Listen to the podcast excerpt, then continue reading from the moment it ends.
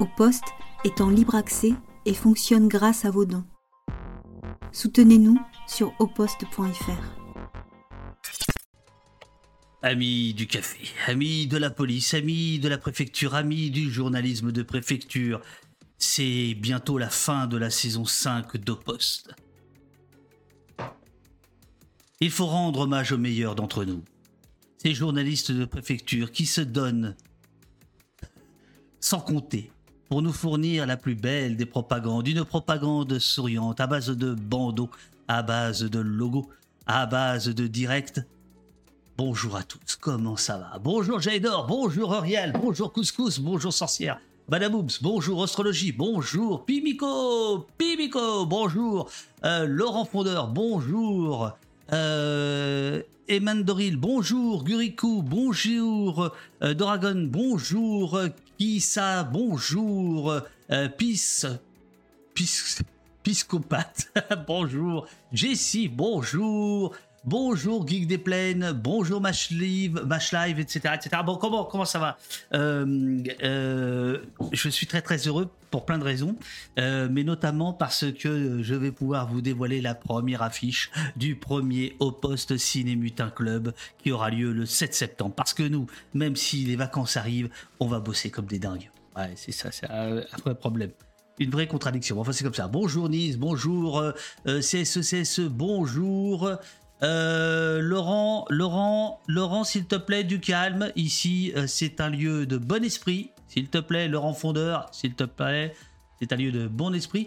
Uriel, c'est la modératrice. Voilà, voilà.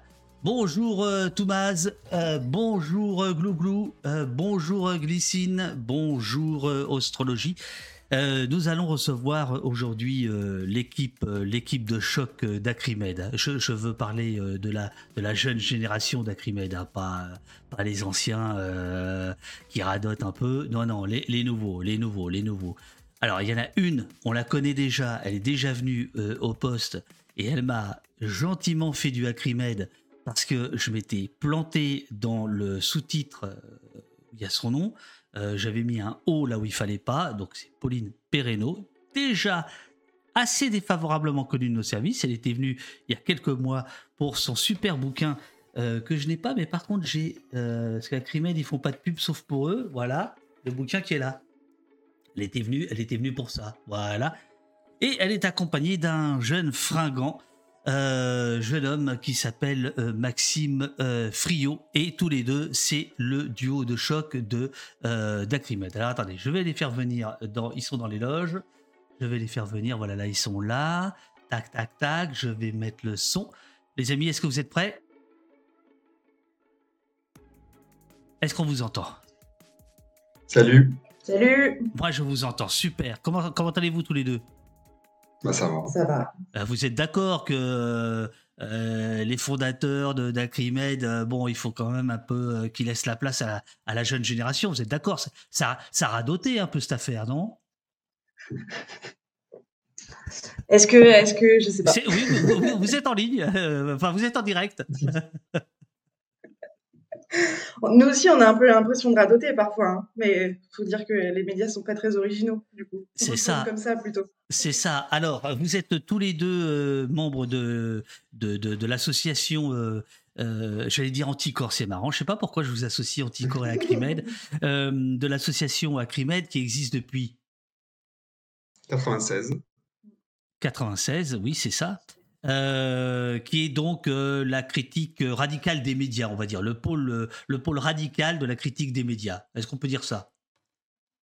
On peut dire ça, tout à fait. Euh, quand bien même vous citez un petit peu arrêt sur image. Ah bah oui. Vous êtes plus critique, vous êtes plus critique qu'eux, non? Arrêt sur image font de la critique des médias. Pour ceux qui vous connaîtraient pas, par exemple, par rapport à, par rapport à arrêt sur image. La différence principale, euh, je pense que c'est euh, qu'on a un volet euh, de formulation de propositions pour transformer les médias. Donc on a vraiment une visée politique sur la question des médias, pas Arrêt sur Image. Après, sur la critique des médias, Arrêt sur Image, ils font plus d'articles que nous, ils le font plus à la façon de journalistes. À recueillir les réactions des gens qui vont critiquer, des choses comme ça, ce que nous, on ne fait pas. Euh, donc le format est un peu différent, les sujets sont souvent les mêmes. Ouais, il y a plein de, plein de, plein d'analyses qui se rejoignent, euh, en particulier sur le journalisme de préfecture, par exemple. Typiquement, c'est quelque chose qu'ils ont, qu'ils ont, qu'ils ont aussi beaucoup, beaucoup documenté, quoi. Bien sûr, bien sûr. Non, mais je, je, je vous, je vous chamaillais exprès. Euh, tout ça, tout ça part du même, euh, du même principe, qui est en fait de, dire euh, le monde médiatique est un, est un pouvoir qui doit être scruté comme tous les pouvoirs. C'est ça. Ouais, en fait, on, bah, de toute façon, l'association, elle est née comme ça, quoi, en disant que la question des médias, c'était une question d'intérêt général qui concernait tout le monde. Euh, et donc, c'était une question politique, euh, qu'il fallait faire comprendre que c'était une question politique. Pas forcément la, question politique la plus importante euh, dans le monde, quoi, c'est sûr, mais, mais une question importante quand même. Donc, euh, c'est pour ça que, que l'assaut est né et que, qu'elle existe encore, parce que c'est toujours une question politique, même si je pense que depuis, euh, depuis 27 ans, les, choses ont assez évolué. les gens ont, comment on peut dire ça, pris conscience que ouais, c'était pas une question négligeable, euh, la question des médias. Je, je, je, vous fais oui, disparaître deux secondes, le temps de montrer euh, la couverture du euh, numéro de cet été qui est l'objet de votre convocation ce matin. Médiacritique, c'est le nom de, de la revue d'Acrimed. La police vous parle tous les jours, à toute heure. C'est évidemment un pastiche de l'ORTF, euh, donc signé Fred Sochard, c'est évidemment un pastiche de, de l'affiche de 68. Euh, la police vous parle tous les jours à 20h euh, avec euh, un policier au micro de, de l'ORTF. Euh, c'est une revue qui existe depuis un certain nombre d'années et qui se trouve en librairie. Voici la liste des librairies. On en parlera tout à l'heure. Ça vous fait marrer, mais il faut bien, il faut bien, il faut bien soutenir. Hein, L'idée ici, c'est de vous soutenir. Donc aujourd'hui, Aujourd'hui, vous, euh, vous venez pour nous parler singulièrement de ça. En fait, il y a, deux parties, on pourrait dire, dans, ce numéro. Euh, excellente couve, absolument, euh, Léa. Il y a deux parties. Il y a ce qu'on pourrait appeler le journalisme de cours, qui est le journalisme politique. Et puis, il y a un dossier sur le journalisme de préfecture. Les deux nous intéressent, mais je ne sais pas pourquoi, c'est plutôt le côté police-justice dont on va parler euh, aujourd'hui. Qu'est-ce qui vous a pris euh, tout d'un coup de vous dire, euh, tiens, parlons du journalisme de préfecture, mettons, mettons le, la, la, focale dessus En fait, on est un peu...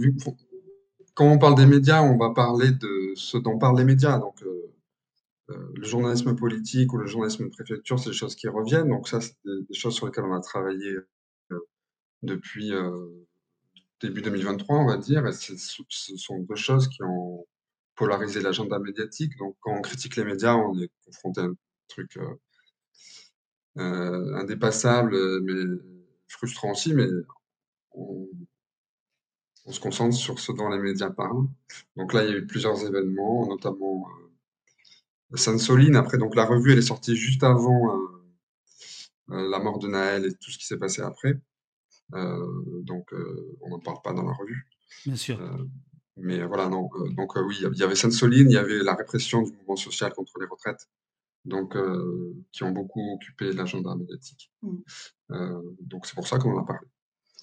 Mais quelque part, c'est ce qui est fou, c'est que on se dit que la revue, c'est, elle est trimestrielle, et je pense que le, le journalisme de préfecture, c'est euh, une tendance tellement euh, structurante, tellement importante en fait euh, euh dans, dans, les médias qu'on pourrait presque le faire à chaque numéro. Là, c'est vrai que tu parlais de, de, de, la mort de Naël, euh, du coup tu, tué par la police, et de et de ce qui et des révoltes qui s'en sont suivies. Quelque part, on pourrait refaire le numéro de rentrée en, en quelque sorte. Là, on est on va sortir des papiers au fur et à mesure euh, parce que euh, on a, on, a, pris le temps de d'observer de, ça euh, calmement, si j'ose dire, même si le terme est pas est pas est pas est pas génial, mais euh, voilà, c'est c'est quelque chose qui est tellement structurant que euh, voilà, dans trois mois, en fait, on pourrait refaire quelque part la même une, ce sera toujours euh, ce sera toujours d'actualité, quoi, malheureusement c'est euh, c'est tellement ancré en fait euh, dans, dans les pratiques, on le verra, hein, on, va, on, va, en parler, mais c'est tellement ancré dans les pratiques et, et bah, de fait, vu, vu la, la, la, conflictualité aussi des, des, des, rapports sociaux, en fait, voilà, ça, c'est, c'est quelque chose c'est quelque chose qu'on n'arrêtera jamais de, de, documenter et qui, en l'occurrence, fait, fait, beaucoup de mal en fait euh, euh, à l'information. Alors, euh, on, on, va, attaquer le, le, dur. Alors, il, il se trouve qu'en effet, votre dossier sur le journalisme de préfecture met l'accent sur la manifestation de Sainte-Soline. Il se trouve que à votre place, il y a deux jours, il y avait euh, deux représentants des observatoires de pratiques policières euh, qui sont venus euh, raconter le, rapport de, la LDH. Donc, d'une certaine manière, vous êtes, vous êtes complémentaires puisque le, la, quatrième partie de leur rapport est justement sur la communication, on va dire la communication officielle, ce que eux ont vu depuis le, terrain. Et ce qui est intéressant, c'est que vous vous racontez comment cette communication officielle va effectivement être euh, va être l'alpha et l'oméga de la couverture médiatique et singulièrement de, BFM. Mais alors, vous êtes marrant à Crimet parce que dans votre premier chapitre, euh, premier, premier article, euh, quand les médias légitiment la répression, journalisme de préfecture, vous faites semblant d'être sympa. Vous dites, disons-le d'emblée, disons-le d'emblée, hein, les violences policières ont figuré à l'agenda des médias dominants beaucoup plus rapidement que lors des mobilisations des Gilets jaunes. Puis après, vous taclez. Mais j'aimerais quand même vous demander pourquoi, selon vous, cette fois-ci, en effet, euh, sur la question, alors c'est le mouvement des retraites, euh, pourquoi, d'après vous, les rédactions n'ont pas pu euh, cacher ces violences policières que Gérald Darmanin ne saurait voir? En fait, ce qui s'est passé au moment des Gilets jaunes, c'est qu'il y a eu des pressions externes sur les médias pour qu'ils en parlent. Alors, euh, des pressions euh, de journalistes de, terrain, des médias dominants, des journalistes indépendants, des gens comme David Israël, je sais pas si, On dit machin ici. David Machin. la circulation des, des, images sur des réseaux sociaux, voilà. Ça, ça a mis du temps en fait à venir au moment des Gilets jaunes. On avait dit à peu près trois mois avant que les grands médias en parlent. Deux mois. Deux mois. Euh, en fait, le truc, c'est que ça s'est inscrit, je sais pas comment dire ça, ça s'est ancré comme pratique. Donc, en fait, maintenant, euh, ils voient bien euh, ce qui, ce qui tourne beaucoup sur les réseaux sociaux, ce qui, qui est devenu un sujet. Et en fait, euh, je pense que moi, je pense que c'est ça principalement qui fait qu'ils en parlent plus rapidement. Et ils en, comment dire ça, ils le font pas pour systématiquement, quoi. Si, s'il n'y a pas un travail de, de gens pour euh, que ça devienne un sujet dans les médias. Les médias, ça n'en parle pas. Donc, euh, typiquement, on, parlait de ce qui s'est passé à Marseille. Euh, ça fait pas la une des médias, quoi, parce que ça n'a pas pris beaucoup d'ampleur en dehors des médias. Donc, en fait, ils sont, ils, ils relaient des choses qui vont prendre de l'ampleur ailleurs. Ils ont pris l'habitude de le faire, quoi, alors qu'avant, c'était pas du tout le cas. Oui, je pense que, et puis quelque part, je pense que, alors c'est compliqué de le matérialiser exactement, mais je pense qu'il y a une partie aussi de la, pour le coup, pendant les Gilets jaunes, la critique de l'invisibilisation des violences policières, elle a été, elle a été très très forte, y compris le mouvement social s'en était euh, emparé. C'était un sujet à part entière. Le, le sujet des violences policières a été, euh, a été un sujet à part entière et, euh, et la, la, question des médias de fait était, était intégrée parce que euh, évidemment, euh, les mutilés, euh, les blessés, les éborgnés, etc. voyaient bien le, le, le décalage qu'il y avait entre, entre ce qu'ils vivaient, les réalités aussi de, de, de, de ce qu'ils ont subi et, et le, la, la, la, faiblesse, on va dire, du, du, traitement médiatique sur cette question. Donc, les deux, quelque part, ils, cette question-là, ils s'en sont emparés à ce moment-là. Et je pense que, du coup, il y a, la critique a quand même beaucoup circulé à ce moment-là. Et euh, ça doit s'entendre ça doit s'entendre. Et ça doit faire pression aussi, euh, ça doit faire pression euh, euh, sur les journalistes et ça doit faire pression. Alors après, voilà, c'est toujours la même question. Hein. Qu'est-ce qui, qu'est-ce qui passe le plafond de verre des, des, directions éditoriales Comment, comment c'est intégré en tout cas vraiment sur les, le, haut des hiérarchies en fait éditoriales Ça, il n'y a, y a, pas, a pas beaucoup de changements, mais voilà, c'est important de, de comprendre de comprendre le travail journalistique et d'intégrer ce que disait Maxime, quoi. Ce, vraiment, ce, parce que c'est un rapport de force en fait. Donc euh, c'est les pressions, euh, les pressions externes. Les... Là, typiquement, euh, si on prend, un, bon exemple, la, la manif euh, Adama Traoré, l'interpellation brutale de, de Youssouf, quelque part, il y a eu encore des pressions sur, sur BFM en l'occurrence pour que pour qu'il parle pour qu'il parle du sujet. C'est un, un, internaute Ulysse sur Twitter, pour ne pas le nommer, qui a, qui a, qui a interpellé euh, BFM à ce moment-là. Il a été, euh, il a eu un court échange avec une, une, journaliste de BFM TV. Il disait pourquoi, pourquoi vous parlez pas de ça, etc. Et donc ils s'en sont emparés, mais voilà, ils sont maintenant c'est vrai qu'ils sont pour, un, pour un pour bon nombre de journalistes en fait, il y a, ils sont pas euh, ils sont pas non plus, euh, il n'y a pas de frontières étanches, quoi. Et en particulier avec les réseaux sociaux. Euh, donc ça, ça, ça, joue. Et voilà, après, il y a la question du, du, rapport de force au sein des rédactions, donc avec des, des, journalistes de terrain ou les journalistes du bas de l'échelle dans les médias qui sont sensibles à ces questions, qui poussent pour qu'on en parle plus euh, dans les médias. Donc là, dans, dans le, la revue, on a un article où on parle de de la, critique des médias dans les médias. Et en fait, il y avait deux exemples. C'est un, syndicat de journalistes euh, au Parisien et euh, la SDJ de France 3, donc les deux, dans les deux cas, qui... Euh, Alors SDJ, c'est Société des, des, des, des, journalistes. Hein donc les, les, deux, là, critiquaient le fait que dans leurs propres médias, ils ne parlaient pas assez des violences policières. Donc voilà, les journalistes voilà, y a, en parler. Il y a eu une prise de conscience et, et, et aussi euh, parce que certains ont été euh, touchés, ont été euh, visés encore récemment par les forces de l'ordre, mais pas uniquement.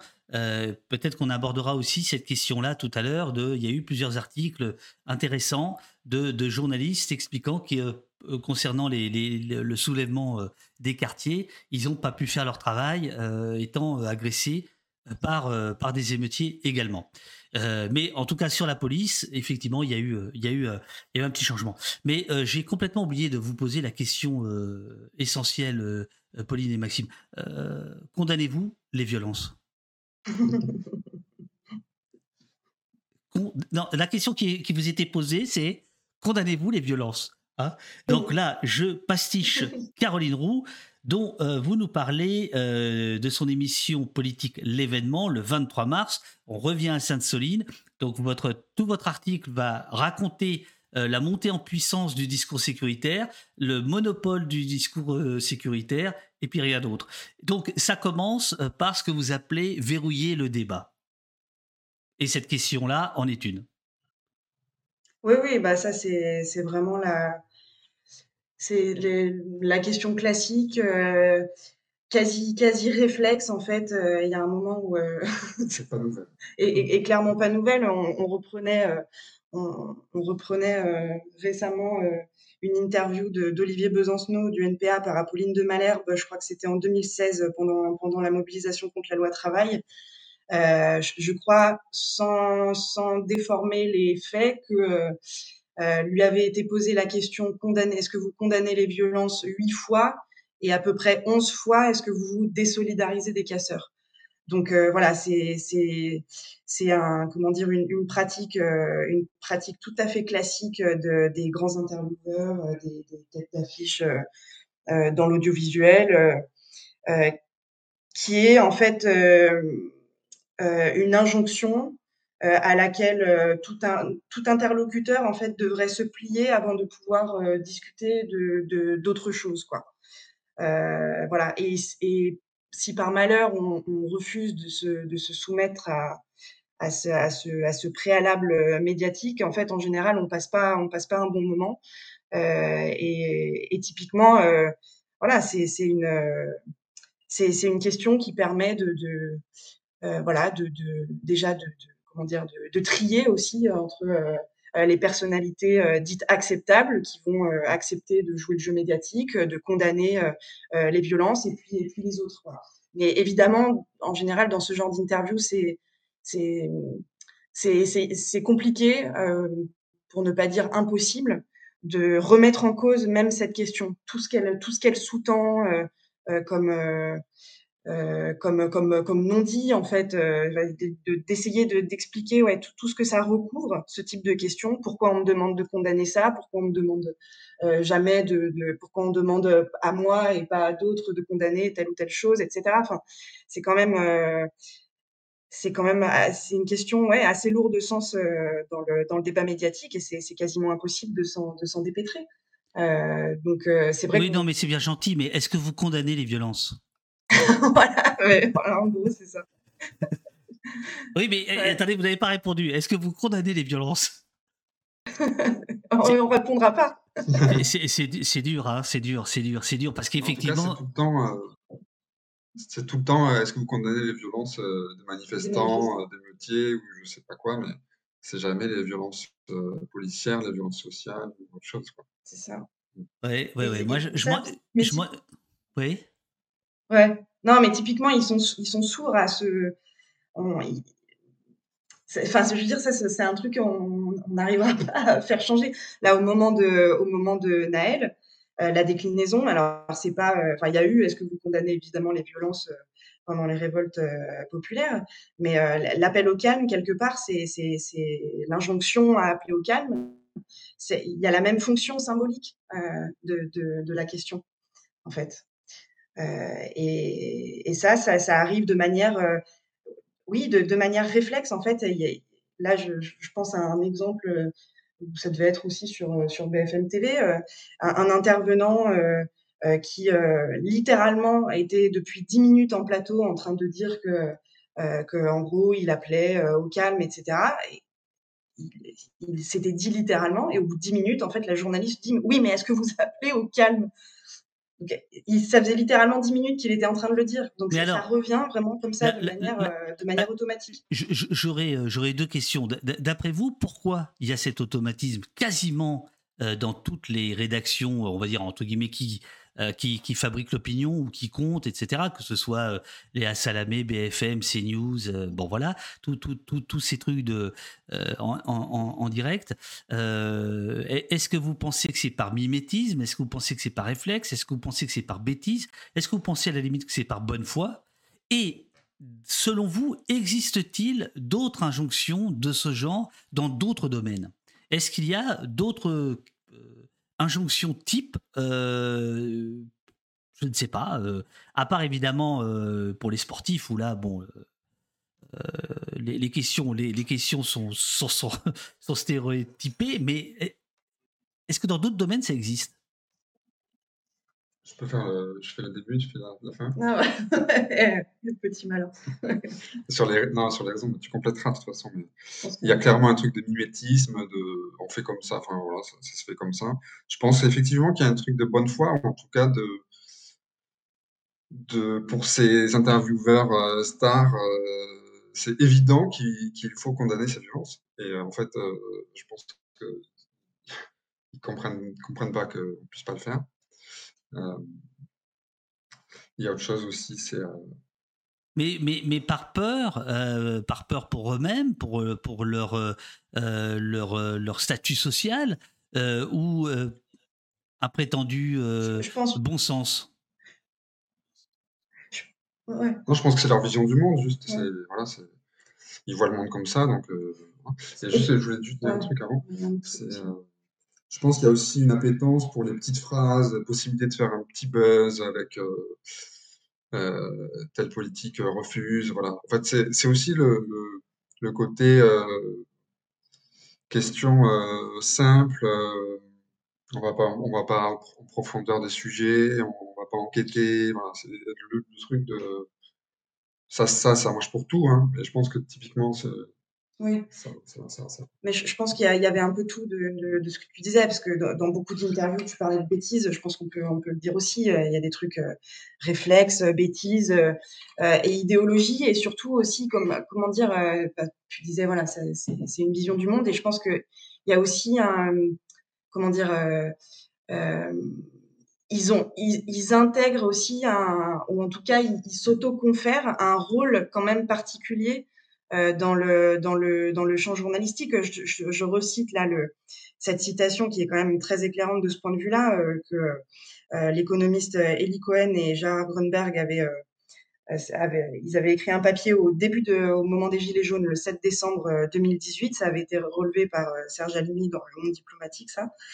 et donc, je lis la citation qui était en, en exergue là, du chapitre journalisme de préfecture dans le, bouquin d'Acrimède.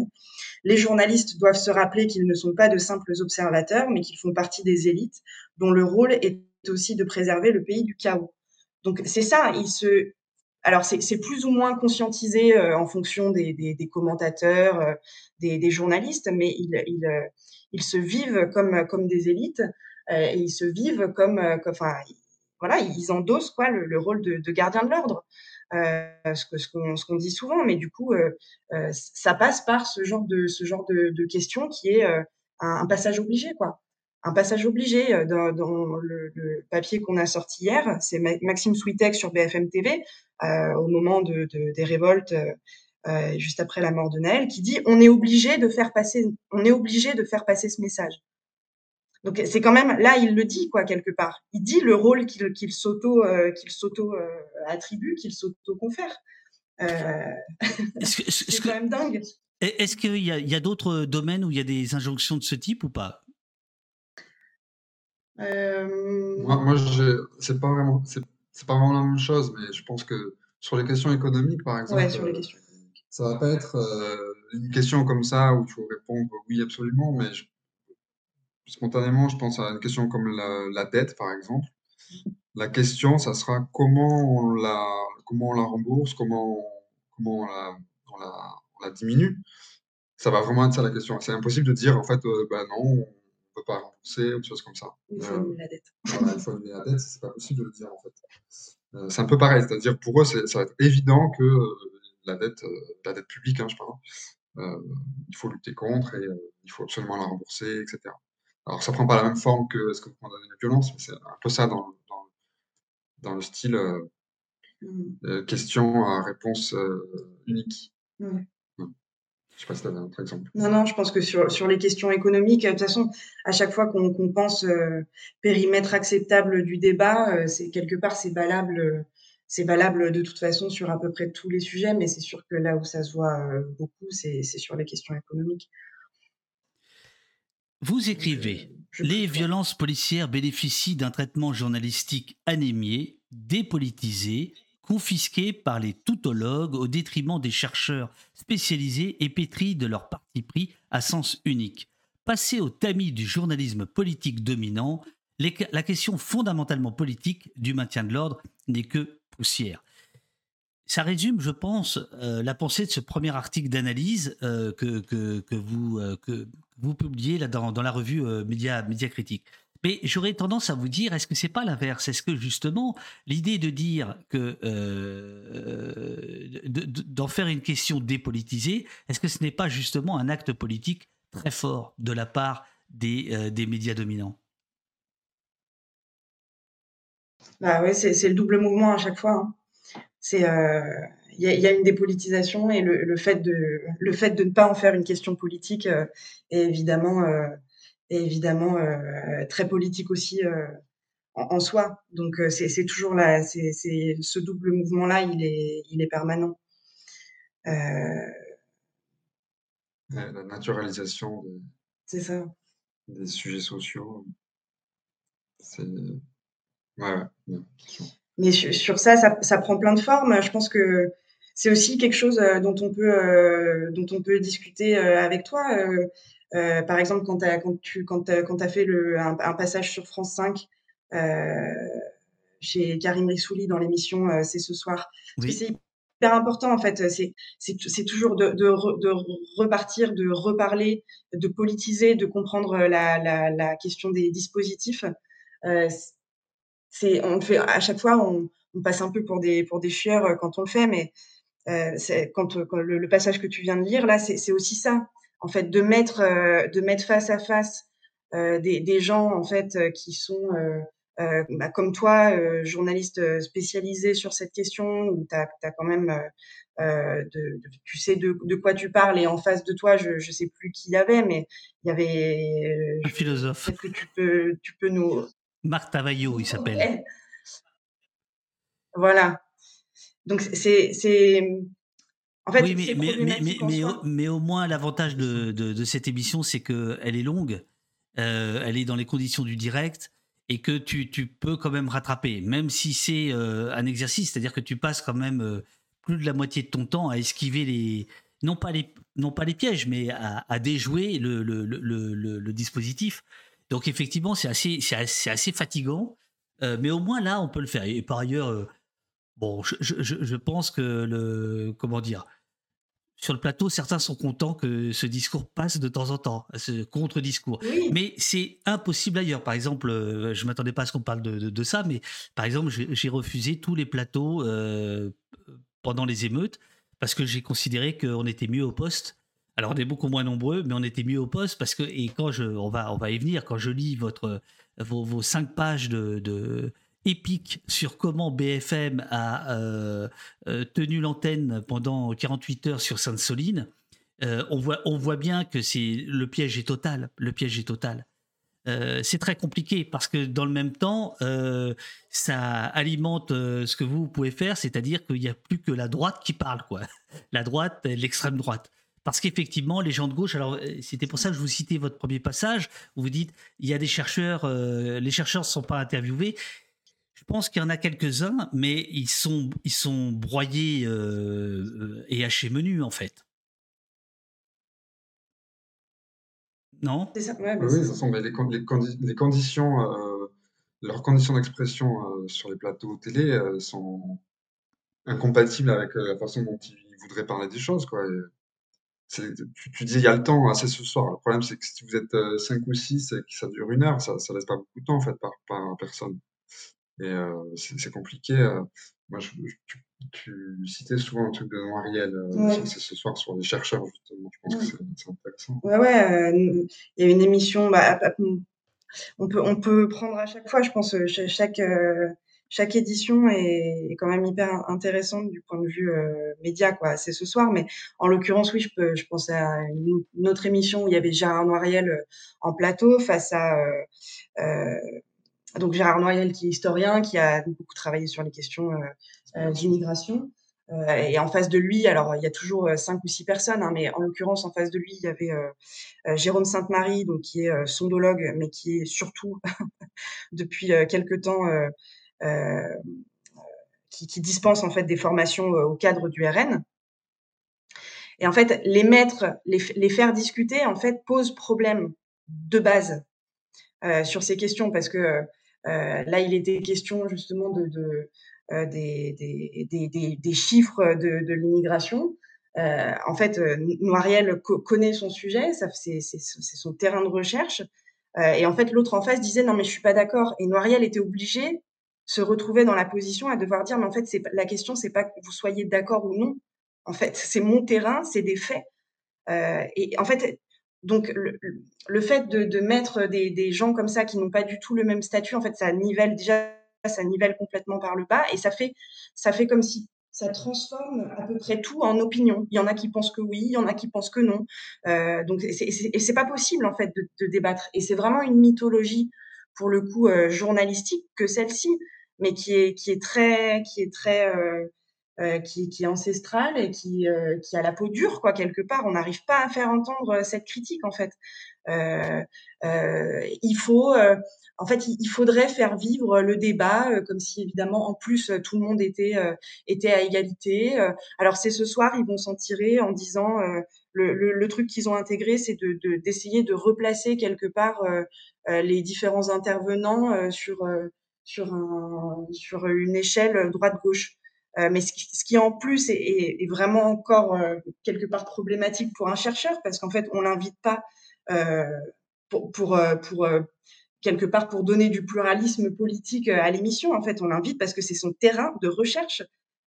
donc voilà, c'est il y a, y a, beaucoup de, de, de mythologie la journalistique qui s'imbrique comme ça, qui, qui, qui, se, qui sont contenues dans les dispositifs mêmes et qu'il est, qu'il est très, très difficile de, de casser. quoi. C'est ce que tu disais. Et en l'occurrence, cette émission, c'est peut-être le moins pire euh, qui existe euh, dans, l'audiovisuel, mais ça reste quand même problématique pour euh, tout un tas de raisons, celles qu'on celles qu'on donnait. Et puis, je pense aussi une, difficulté que tu as dû éprouver dans l'émission, c'est que ça part dans tous les sens en fait. vu le nombre d'intervenants, en fait, c'est pas possible de réagir à tout. Il y a plein de sujets qui ça mobilise des, des, faits, ça mobilise des, des, opinions, ça mobilise des exemples. Du coup, tu, tu, ça passe du coq à l'âne. Tu peux pas répondre à tout. Enfin, c'est compliqué en fait de, de, discuter. Mais une fois qu'on a dit ça, euh, c'est vrai que c'est quand même euh, appréciable de pouvoir euh, de pouvoir entendre une parole contradictoire. Et, et, elle leur fait la place, mais elle leur fait la place finalement de façon très très marginale. Et en l'occurrence, ce qu'on voit et ce qu'on dit tout le temps des dispositifs, c'est qu'ils sont faits pour digérer la radicalité, pour la digérer, pour l'anesthésier. Euh, et c'est ça qui est problématique, en fait. Et, et, donc, selon vous, euh, puisque vous ne condamnez pas les violences, hein, condamnez-vous le fait d'aller sur ces plateaux de télévision? S'il vous plaît, répondez à Crimed. Condamnez-vous le fait d'aller sur ces plateaux de télévision? On condamne pas sur le principe, euh, en fait. On pense que c'est important de se poser la question. Euh, on espère que les gens qui vont se posent la question, euh, que prennent en compte euh, les avantages et les inconvénients. Et voilà, ce qu'on condamne, je pense, c'est le fait d'aller partout. Euh, voilà, d'aller partout en fait, dès, qu'on est invité, quelles que soient les conditions, quelles que soient les missions, quels que soient les contradicteurs en face et tout ça. Voilà, en fait, c'est c'est sûr que déserter les médias, c'est laisser la place à d'autres, donc c'est compliqué. Mais accepter tous les formats médiatiques, c'est aussi renoncer à quelque chose, en fait. Donc voilà, on ne condamne pas, mais on ne félicite pas non plus systématiquement. on n'est pas là pour donner de toute façon les bons et les mauvais points, mais en tout cas, quelque chose qu'on aimerait bien aussi, c'est que quelque part, alors c'est hyper compliqué à faire et puis en général, euh, s'il y a une, une question que ne tolèrent pas euh, les, les intervieweurs, euh, etc., c'est justement qu'on verbalise la question médiatique. Donc être sur un plateau et critiquer le dispositif, en général, ça se passe très très mal. Et, mais c'est ça qu'on aimerait aussi entendre plus souvent, parce que enfin il y a, y a, assez peu en fait ça, ça se passe pas si souvent que ça. Il y a autre chose, hein, c'est que euh, nous, on rêve pas de. Une formule que tu as dit un jour, c'est on, on rêve pas de plateau avec des, des éditorialistes de gauche euh, qui en ait autant que des éditorialistes de droite. Quoi. En fait, euh, l'idée, c'est plutôt que des chercheurs qui travaillent sur des questions depuis des années puissent avoir le temps de, de, parler de leur recherche, que des gens qui sont qui sont pas habitués au plateau télé puissent venir dans des conditions euh, qui leur permettent de parler. Donc, je pense, euh, quand on parle euh, du monde du travail, qu'il y ait des ouvriers qui viennent à la télé, quand on parle des révoltes urbaines, qu'il y ait des, gens qui viennent parler des quartiers populaires. en fait, ça, c'est quelque chose qu'on voit très peu, parce que le, format, enfin, en partie parce que le format ne le permet pas. En fait, là, les formats télé, c'est pour des gens qui sont capables de parler de tout et de rien, de formuler très bien leur, leur pensée, de, faire des punchlines en, 30 secondes. En fait. Euh, on a compris. Vous ne voulez pas euh, tout à fait condamner euh, les invitations sur les plateaux de télé. Alors, alors, puisque la, France veut savoir, le chat vous le dit, hein, la France vous regarde, la France veut savoir. Sur BFM TV, article numéro 1 de la série. La police fait l'information. Le 25 mars 2023, écrivez-vous, alors que la mobilisation anti Bassine à Sainte-Soline polarise l'antenne. Tout l'attirail du maintien de l'ordre journalistique a été déployé. Et effectivement, sur cinq pages, vous allez nous raconter cette, euh, cette journée folle de la part de, BFM euh, par, le, menu. Euh, ça démarre par un appel à la préfète qui s'attend au chaos. C'est-à-dire qu'il y a, avant la mobilisation, une préparation euh, des esprits, de l'opinion, avec une succession d'invités, euh, tous officiels, qui assènent exactement le même discours. Ouais, ça c'est c'est vraiment hyper important à rappeler parce que c'est vraiment un cadrage assez structurant de des mobilisations sociales vraiment très très fort depuis depuis 2016 en fait. Euh, c'est pas nouveau, hein, ça, ça, existait avant, mais cette, cette co-construction anticipée de la peur. et on, disait dans le bouquin que c'est une, une, forme de un stade avancé en fait de, journalisme de préfecture et la trajectoire en fait quelque part elle est la même aussi elle, suit en fait la trajectoire des autorités c'est-à-dire on citait dans le bouquin euh, Vanessa Codaccioni, qui est une chercheuse, euh, je me rappelle plus le, titre du bouquin euh, dans, le, dans, lequel elle, écrivait ça, mais elle parlait vraiment de, en gros, ces, dernières années, de l'accentuation de, la répression préventive. et donc, en fait, le discours médiatique sur la, construction de la peur, en fait, il, se fait parallèlement à, cette trajectoire-là des autorités. et c'est important parce que, évidemment, euh, on dit préparer les esprits au chaos, mais en fait, ça, légitime par avance la répression. C'est la, fonction symbolique de ce genre de traitement médiatique, de ce genre de discours, c'est que ça légitime par avance la répression. C'est pas, encore une fois, quand on dit ça, euh, c'est pas forcément conscientisé, encore une fois, chez, tous les journalistes. En fait, l'idée, c'est pas, pas de dire ça. Quand on parle de fonction symbolique, c'est précisément, ça peut être ça peut être, ça peut être inconscient, mais c'est quand même très très important. Et là, euh, sur BFM TV, effectivement, ça s'est décliné de manière, euh, de manière vraiment spectaculaire. Euh, c'est-à-dire que la veille, on a eu des déclarations d'Emmanuel Macron qui ont été qui ont été télégraphiées à l'antenne. Nous ne céderons rien à cette violence. En démocratie, on n'a pas le droit à la violence. Il y a une dépêche AFP qui a circulé, qui était intégralement biberonnée aux sources sources policières et préfectorales euh, qui, qui parlaient évidemment des, des objets saisis euh, euh, hyper dangereux auprès des manifestants, etc. Ça, vous en avez vachement parlé il y a deux jours, par exemple. Absolument. Euh, de, de, de, de, ces saisies d'objets. Et, et, quand on écoutait euh, la personne de la LDH, on se rend compte à quel point, en fait, ça, ça recouvre beaucoup de choses qui, qui n'existent pas, en fait, dans ce traitement journalistique. C'est-à-dire que là, on dit, en gros, il y avait des boules de pétanque et, et le récit est fait, quoi. Euh, on sait à quoi vont servir ces objets. Ça, constitue le, grand récit des, dangereux, euh, euh, des éléments radicaux, comme ils disent, en reprenant d'ailleurs le lexique policier à cet égard, comme sur tout un tas d'autres mots, d'autres ouais mises en mots de, de, de, des faits quoi. Donc voilà, là il y avait absolument aucune sur sur ce cette dépêche AFP euh, qui, qui, parlait des saisies, il n'y avait aucun traitement journalistique, aucune interférence. C'était juste une reprise euh, de, du discours des, des autorités. Et breaking news, breaking news. Euh, excusez-moi, euh, nous donnons la parole à notre spécialiste police-justice de BFM, Dominique Rizet. Je cite. Ouais. J'ai quelques notes ici qui sont les notes de la police, hein, du renseignement territorial. Euh, la préfète, tout à l'heure, la préfète euh, que nous avons entendue, a eu cette phrase et elle est courageuse hein, parce que euh, c'est pas évident hein, pour elle de le dire. Hein. ça va se passer dans son département. Elle a parlé de violence attendue. Une, une action, c'est une autre de ces phrases très violentes. oui, bien sûr, ça va se passer comme ça. Est-ce que je fais bien, Dominique Rizet? Non. Tu le fais très bien. Très bien. c'est ouais. confondant. Ouais, c'est, c'est confondant. Donc voilà. Alors voilà, paf, à vous. Allez, on fait BFM. Allez, on y va, on y va. Allez, balancez-les. Mais du coup, euh, on a peur, du coup. oui, mais vous, vous n'avez pas peur, vous êtes BFM. Alors, euh, on, on, on, refait, on refait BFM. Alors donc là, qu'est-ce qu'on fait alors maintenant?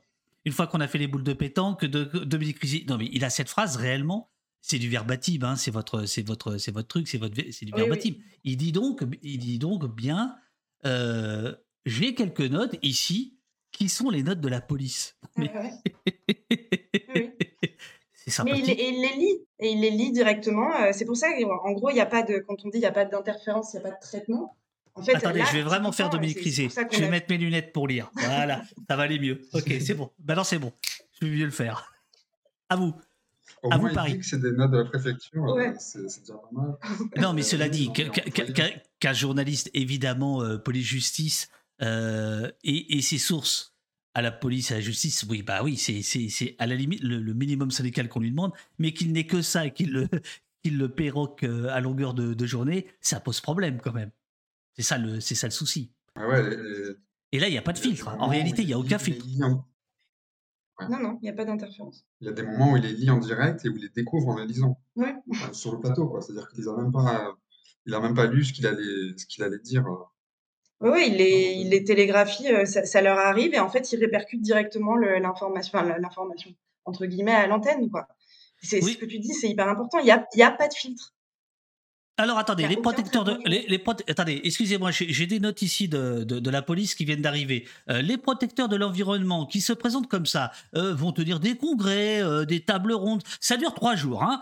Ça, ça a commencé aujourd'hui d'ailleurs. Hein. Il va y avoir des projections documentaires, des invités assez prestigieux, hein, d'ailleurs qui qui travaillent dans l'environnement. Donc il y a quelque chose d'utile autour de, de cette de cette réunion, des choses importantes, des questions importantes qui vont être posées. Et à côté, et à côté, il y a ceux qui vont affronter les forces de l'ordre hein, et qui se fichent éperdument euh, des questions euh, euh, d'environnement. Donc ça, c'était Dominique Rizet, verbatim À nouveau. à Ouais. nouveau. Et là, et Et là, vous allez, et là, vous allez nous raconter dans votre article, vous allez parler de comment BFM a parlé des tables rondes, des débats, des documentaires projetés euh, à Mel et, et alentour, euh, c'est-à-dire tout, tout le dispositif de, discussion et de réflexion autour de la mobilisation. Qu'en a dit BFM Qu'en a dit votre chaîne, euh, Acrimed Eh ben, rien. c'est simple. Ça va être court. Rien. Ça, fait partie quand on, quand on parle de l'hégémonie du cadrage sécuritaire et, d'à quel point ça écrase l'information. Euh, c'est ça qu'on dit. C'est typiquement là, il, il se rend même pas compte euh, qu'il il est en train de, de, dire qu'effectivement il y a des tables rondes, qu'il y a plein de documentaires. Et en fait, on n'en entendra pas parler, ni, ni ce soir-là, euh, ni, ni, le, ni le lendemain, ni jamais en fait. On, a eu de ces trois jours sur BFM que euh, des images de- d'affrontements, alors qui ont existé. Hein, euh, c'est pas, la, la question, c'est pas de dire que ça que ça n'a pas existé. Ça a été même euh, assez intense en termes de, de conflictualité. Euh, mais voilà, il y a toute une partie de, de l'information qui, qui n'a pas qui n'a pas vu le jour.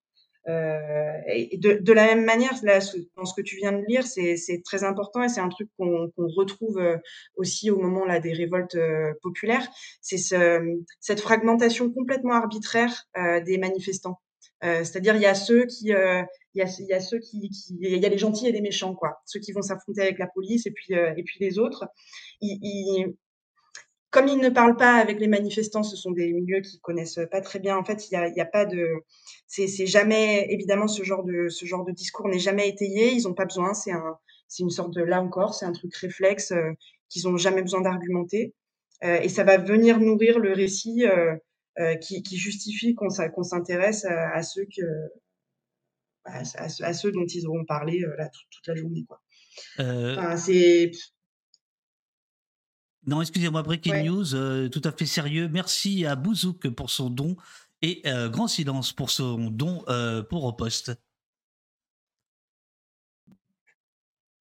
Ah, vous êtes pas, eh, vous êtes pas prêt à aller sur des plateaux de, de, de, de télé d'infos en continu parce que dès que dès qu'il y a un nouveau bandeau, une information, vous vous arrêtez là, vous vous dites à Crimed, bon alors quel est le dispositif là, pourquoi il nous balance ça tout d'un coup, qu'est-ce qu'on doit répondre?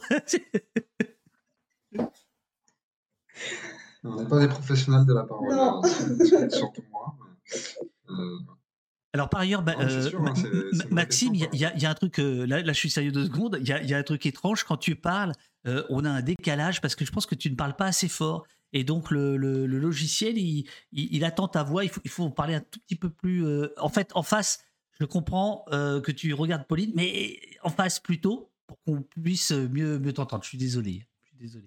ça marche. Ça marche Euh, Breaking news, euh, je vous fais euh, ce magnifique truc que vous avez fait ici, que- qui est à mon avis le plus parlant. Vous arrivez à le, à le lire ou pas? Vous pouvez le lire? Vous pouvez, vous pouvez faire vous le... ou pas? Vous l'avez sous les yeux? Ouais. Ce sont les bandeaux... violente redoutée à Sainte-Soline. Ouais. Tu veux que je Vas-y. les lise? Oui, mais façon BFM, quoi. C'est c'est- Ah ouais, des- non, façon BFM, je sais pas Bon, alors moi, je vais le faire. Moi, je vais le faire. Vas-y, si tu veux. Donc, donc, ce sont les bandeaux de BFM. Action violente redoutée à Sainte-Soline. Sainte-Soline, la préfète appelée appelle à la prudence. Sainte-Soline, manifestation sous haute tension. Sainte-Soline, le week-end de tous les dangers Point d'interrogation. Sainte-Soline, l'alerte de la préfète. Donc tout ça, c'est avant, euh, avant la marche. Hein. C'est avant le, le, premier lancer de grenades lacrymogènes, euh, le premier affrontement ou, de projectiles euh, de la dotation, en dotation chez les manifestants. c'est avant tout ça. Voilà, c'est avant tout ça. C'est et ils n'ont parlé que de ça. Ça, a été le, le, le, discours, quoi. Le, télégraphier les alertes de la préfète, télégraphier euh, les craintes du gouvernement, euh, télégraphier euh, les notes de la préfecture qui disaient attention danger, télégraphier, télégraphier, télégraphier, en continu, en continu, en continu. donc, donc voilà, ça, ça crée un, de toute façon, voilà, ça, ça crée un climat. on sait aussi à c'est important à critiquer parce qu'on sait aussi combien les, les chaînes d'infos elles donnent le ton aussi ailleurs dans d'autres médias parce qu'évidemment là on a suivi on a suivi la, mobilisation euh, à Sainte-Soline euh, par le prisme de BFM, mais quelque part, euh, évidemment, BFM n'a pas du tout l'apanage du journalisme de préfecture. C'est que vu le format en continu chez eux, c'est sûr que c'est ça s'exprime de manière paroxystique, on va dire, mais on prend à peu près n'importe quel média, en fait, il y a les mêmes mécanismes qui se, qui se retrouvent. Avec, même, une, voilà.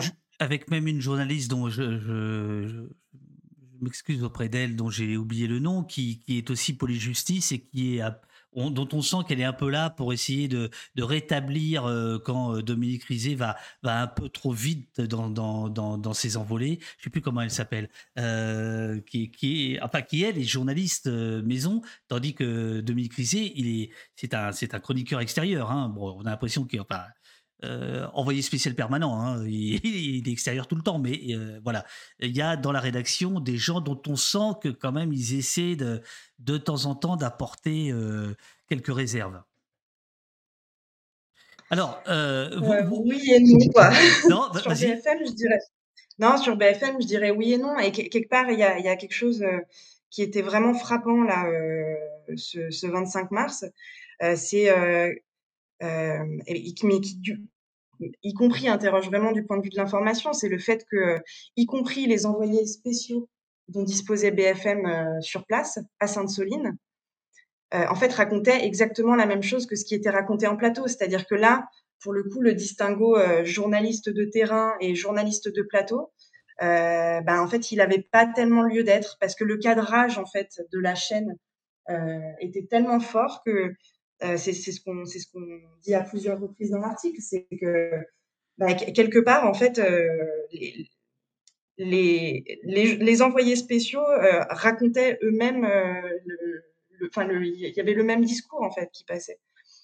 Donc, je pense que dans des moments de crise comme ça, euh, c'est vraiment le, prisme de maintien de l'ordre est, hyper fort et que et qu'il n'y a pas tellement de il y a, a pas tellement de de discours contradictoires. Quoi. Et c'est ce qu'on montre aussi. C'est euh, déjà les, paroles contradictoires ont été complètement résiduelles. Euh, et puis euh, et puis en plus quand elles ont existé, en général, encore une fois, ça s'est ça s'est pas bien passé. Quoi. Donc c'était des rappels à l'ordre permanents et, quelque chose de de toute façon, le, truc fondamental sur cette journée, c'est que parce qu'il y a eu cet accompagnement par avance euh, de, de, la communication des autorités. En fait, il n'y a eu aucune remise en question journalistique du dispositif policier. Il y a, quand, quand, on parle de dépolitisation, c'est ça aussi, quoi, dépolitisation du maintien de l'ordre. Il n'y a eu aucun journaliste pour se poser la question de qu'est-ce que viennent foutre 3, 3200 policiers euh, à cet endroit. Et ils ont laissé euh, ils ont laissé cette remise en question du dispositif du maintien de l'ordre, où ils ont, ils ont laissé ce, questionnement du dispositif de, maintien de l'ordre euh, aux opposants politiques, comme si euh, c'était du coup une, opinion partisane, quoi. Déjà une opinion, et puis et puis quelque, chose de partisan que de le remettre en cause. On, en revient à ce qu'on disait tout à l'heure. En fait, c'est très problématique. Un journaliste lui-même pourrait tout à fait, et ça, ça fait même partie de son de son boulot a priori, pourrait tout à fait remettre en cause ou questionner le, dispositif, mais ça n'existe pas. Et ça n'existe pas précisément parce que euh, dans l'idéologie ou en tout cas dans le dans le, les,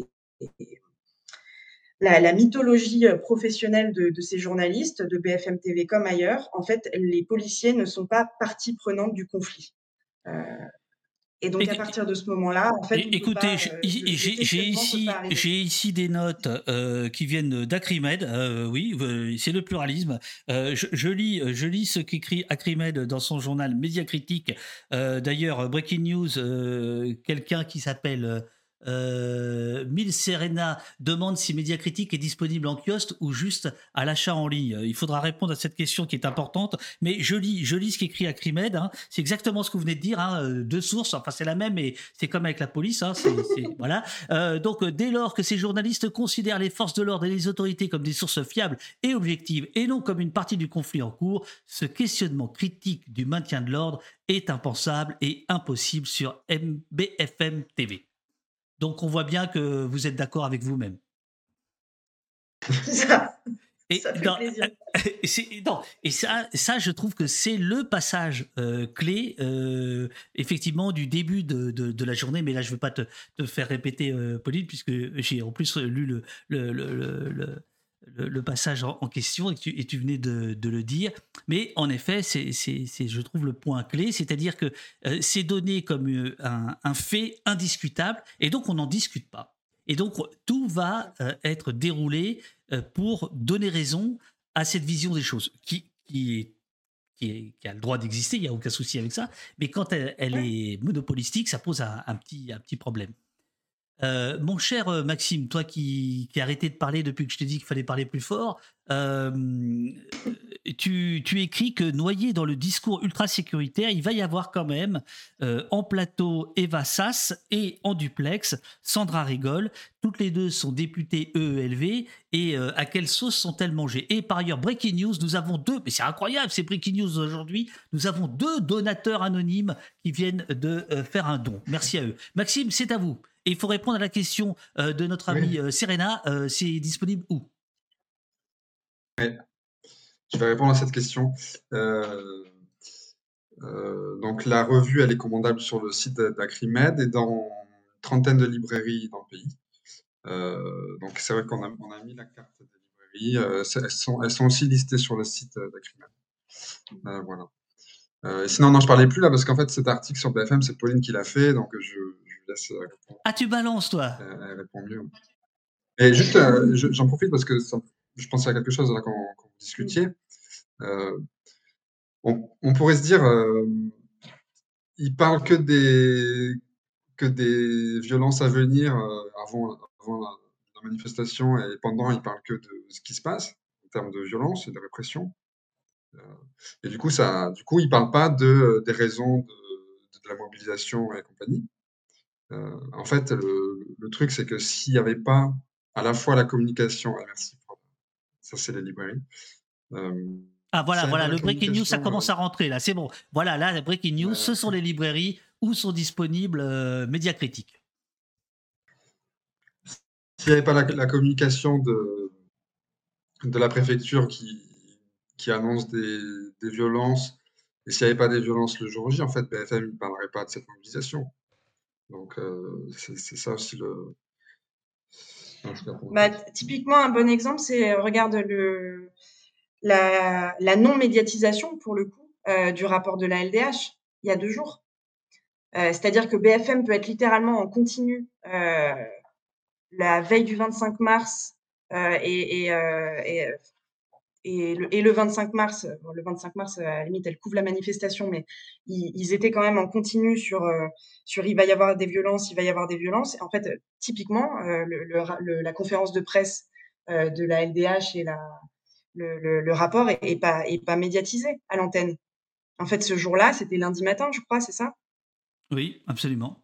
Bah, lundi matin, BFM TV, comme à peu près tout le temps hors, période de, tension sociale ou, crise, on va dire, et sur deux sujets.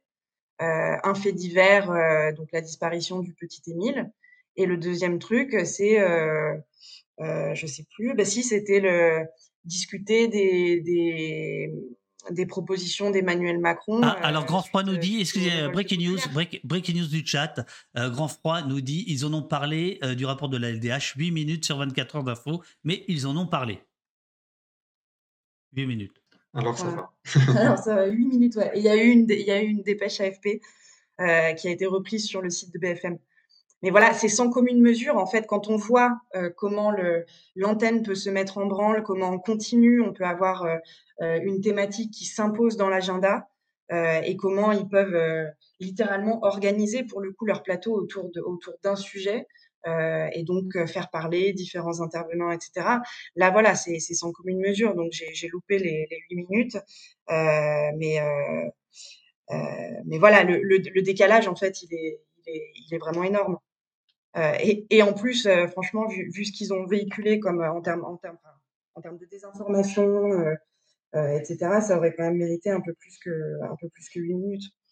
Euh, Et, et- et alors, euh, que- qu'est-ce qui arrive aux, aux deux députés ELV dont, vous- dont, dont tu parles, Pauline, en fait? L'une euh, en, en plateau, l'autre en duplex. ouais. Alors, je me rappelle plus ce qui leur arrive. Du mal, sûrement. Et ben, elles se font rabrouer, sûrement. Elles vont, euh, tu, tu, non, tu dis, elles vont intervenir quelques minutes en guise de caution. Euh, à la Voilà. première, Philippe Godin, qui est donc un journaliste de BFM, accorde une brève question sur les raisons de la mobilisation avant d'en Ouais. venir à son principal objectif, délégitimer l'action des écologistes et criminaliser leur présence sur le site. Euh, et puis, euh, une demi-heure plus tard, euh, le présentateur revient à la charge. Est-ce que c'est la place d'élus d'être dans des manifestations interdites? Ça nous rappelle des choses. En raison Oui. des risques. Et quand on voit ces images, non mais écoutez, ces images, ces saisies, ces risques. Oh, attends. Ah, c'est- beau, BFM, c'est beau. Ces risques de débordement. Avant de couper la députée dans sa réponse, je me permets, je vous interromps, je vous interromps, Acrimed, la préfète des Deux-Sèvres qui s'exprime. À 11h32, C'est ça. écris-tu, euh, Pauline, à 11h32, le journaliste sur place évoque différentes prises de parole de différents collectifs qui sont à l'origine de cette manifestation. Et tu Et on ajoutes n'en entendra pas. aucun écho. Il n'y a rien qui, est pas, qui passe à l'antenne. Il n'y a rien qui passe à l'antenne. Il n'y a, y a pas une image de, de prise de parole. Euh, voilà, mais de toute façon, là, non, mais là, c'est vrai que c'était, vraiment euh, exemplaire. euh, C'était la totale, quoi, ce jour-là. Et c'est, particulièrement exemplaire quand on le met en regard, par exemple, de la manifestation des policiers. Je me rappelle plus à quelle date euh, c'était devant la, devant l'Assemblée nationale, là, la fameuse Oui. où là, pour le coup, là, voilà, quand on parle de, de, de dispositifs euh, particuliers d'antenne, euh, là, c'est c'est tout à fait spectaculaire. C'est-à-dire qu'y compris euh, les, les paroles, des, les, les discours des organisateurs avaient été retransmis euh, en direct à l'antenne pendant une demi-heure. Euh, Donc des clips. Il y a eu des clips euh, qui avaient été faits par Alliance, qui avaient été diffusés à l'antenne, euh, etc., etc. Donc euh, voilà, c'est pff, c'est le, le- là le décalage est total. Et, et c'est vrai qu'ils ont passé leur euh, leur journée à dire ça, à dire euh, ouais ouais. euh, alors euh, il y a eu des il y a eu des tables rondes, il y a eu des les, des collectifs se sont exprimés, euh, mais on n'a on a rien su de ce n'était pas une information en fait.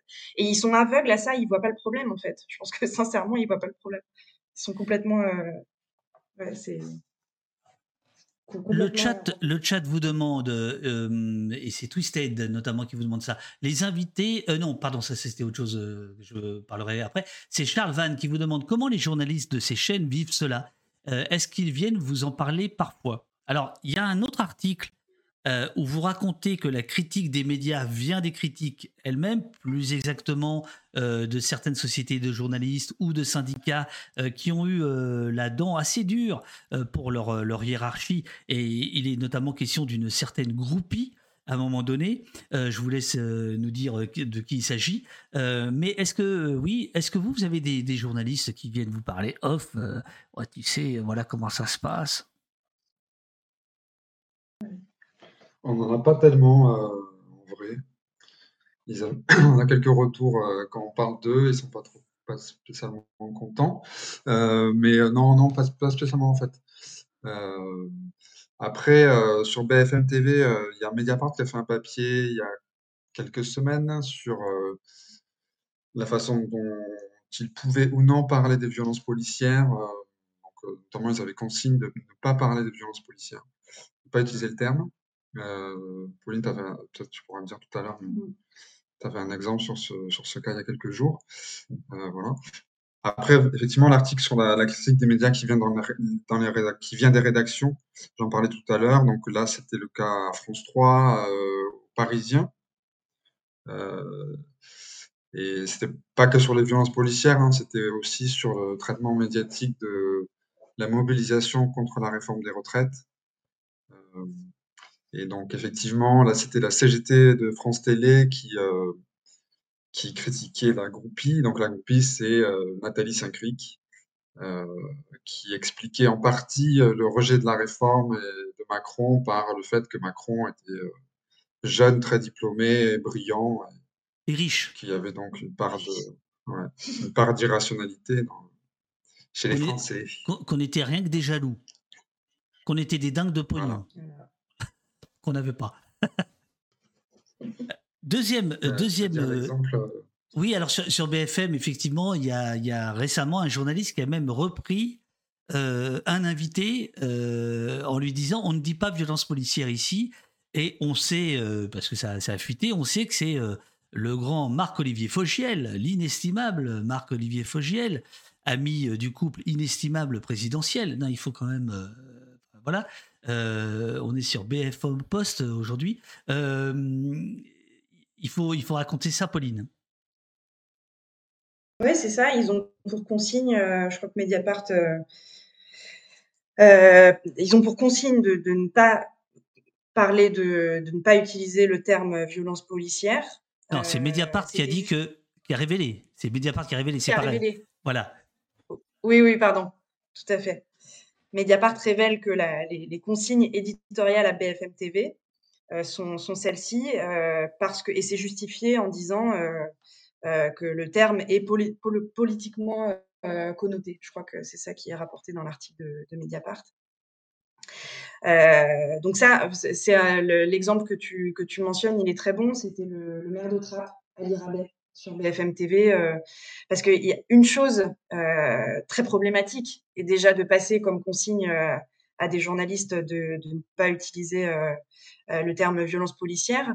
Et une autre euh, chose euh, est que les journalistes l'interdisent de la part d'intervenants extérieurs à l'antenne, quoi, qui ne sont pas qui ne sont pas des journalistes. Là, ça, ça, ça, dénote quand même ou ça témoigne d'un excès de zèle assez assez profond en la matière. Et en l'occurrence, effectivement, c'était pendant la pendant la séquence des révoltes des révoltes populaires. Ali Rabet euh, parle par deux fois de, violences policières en disant euh, une première fois que euh, c'est un déclencheur, ça a été un déclencheur très important de, des révoltes dans, dans, les quartiers. et le journaliste le reprend en lui disant, en fait, il faut dire des violences commises par des policiers. Et une deuxième fois, il le reprend en disant, je me permets de vous reprendre sur le terme violence policière qui, qui induit un systémisme qui a priori n'est pas le cas il lui formule comme ça, donc il l'interrompt. Euh, donc là, c'est quasiment, c'est la première fois quand même que je voyais euh, que je voyais ça de manière aussi claire, quoi. Euh, c'est-à-dire non plus seulement intégré dans le discours des journalistes eux-mêmes, mais là un tir de barrage sur sur sur des intervenants extérieurs, quoi. Donc, bah voilà, ça en, dit long sur une chaîne qui se targue de pouvoir tout dire, évidemment. Sur, euh, Sainte-Soline, il y a évidemment euh, le drame euh, Serge qui va être touché, qui va tomber dans le, coma. son corps va être déplacé. Tout ça nous a été expliqué dans le détail avant-hier par les copains de la Ligue des droits de l'homme et des observateurs. Et euh, vous, vous, vous expliquez que ce jour-là, sur BFM, à 17h36, euh, il y a un journaliste qui va euh, passer. Alors, à noter qu'en une demi-heure, le bilan passera de, ouvrez les guillemets, deux manifestants dont le pronostic vital est engagé à un blessé grave côté manifestant. C'est-à-dire que on euphémise complètement l'information, on la, on la réduit à la limite, si la première version avait été la deuxième et qu'ils se seraient tenus à ça pour des raisons de, réserve, on ne sait pas de quoi il s'agit, etc., et, rester en deçà, pourquoi pas. Mais en fait, la vraie info, elle sort une première fois et elle est, elle est, elle est réduite. c'est page 33 de ton inestimable revue, ma chère Pauline, si tu, tu veux revoir mm. de, de, de, de, quoi il s'agit. Euh, ça, euh, par exemple, comment, comment vous le faites? Vous, vous monitorez euh, les chaînes, vous enregistrez tout, vous prenez des notes? Comment, comment vous arrivez à, à capter ce, C'est des petits moments de bascule qui n'ont l'air de rien, mais oui, Serge va mieux. Oui, il est sorti du coma, il écrit, il mange, etc. Voilà. Et donc, comment vous, comment vous, vous savez qu'à à l'heure précise, le discours euh, est modifié? Je... peux répondre à, ta... ah, je peux répondre à la place de Pauline, mais c'est assez simple. Elle a regardé BFM toute la journée, et puis euh, après, elle a regardé les rediffs pour être sûre qu'elle avait bien compris ce qu'elle avait vu. on, est, on est vraiment. Travaille de façon artisanale euh, comme ça. Voilà. voilà, c'est hélas, ouais. C'est ouais, vraiment très artisanal. Quoi. Il y a, on peut pas forcément tout revoir. D'ailleurs, tous les replays sont pas sont pas toujours dispo. Euh, mais bon, là, en l'occurrence, si on avait un certain nombre et, et c'est ça qu'après, voilà, il y a, y a, une première euh, étape qui est la prise de notes. Euh, et puis après, on retourne pour les verbatims et pour les trucs, parce qu'évidemment, on est très pointilleux. Donc voilà, on y retourne après pour, pour vérifier et tout. Quel courage, euh, te dit euh, Renan, euh, lieutenant Caverne, te dit courage à Pauline. Donc, nous sommes d'accord, il est 17h36, la chaîne vient d'expliquer qu'il y avait deux manifestants dont le pronostic vital était engagé, puis il modifie un peu le discours, et patatras, breaking news, Dominique Rizet. Oui, alors, on peut donner, on peut donner des chiffres hein, qui ont été rappelés par le ministre Gérald Darmanin. 1000 manifestants ultra et extrême gauche, ultra et extrême gauche, 24 gendarmes blessés, dont un en urgence absolue, 6 manifestants blessés, dont un en urgence absolue, 15 interpellations à Sainte-Soline depuis euh, hier, 3 cortèges d'éléments radicaux euh, qui se sont regroupés ce matin. De toute façon, à ce moment-là, euh, les, chiffres des blessés, c'est comme dans les, comme dans les manifestations, c'est les chiffres de la police qui vont pas être questionnés. Corroborer ou quoi que ce soit. Euh, et même quand euh, il y a des versions différentes des, des, données qui viennent des organisateurs, des manifestants, ça peut être mentionné en passant dans un bandeau. c'est toujours, sont toujours rappelés les chiffres de la préfecture et c'est les chiffres de la préfecture qui font foi en fait. Qui font foi. Même, après les contre-récits et tout ça, même le soir même, il continue de. Bon, après, là, c'est cette histoire avec le passage des ambulances et tout.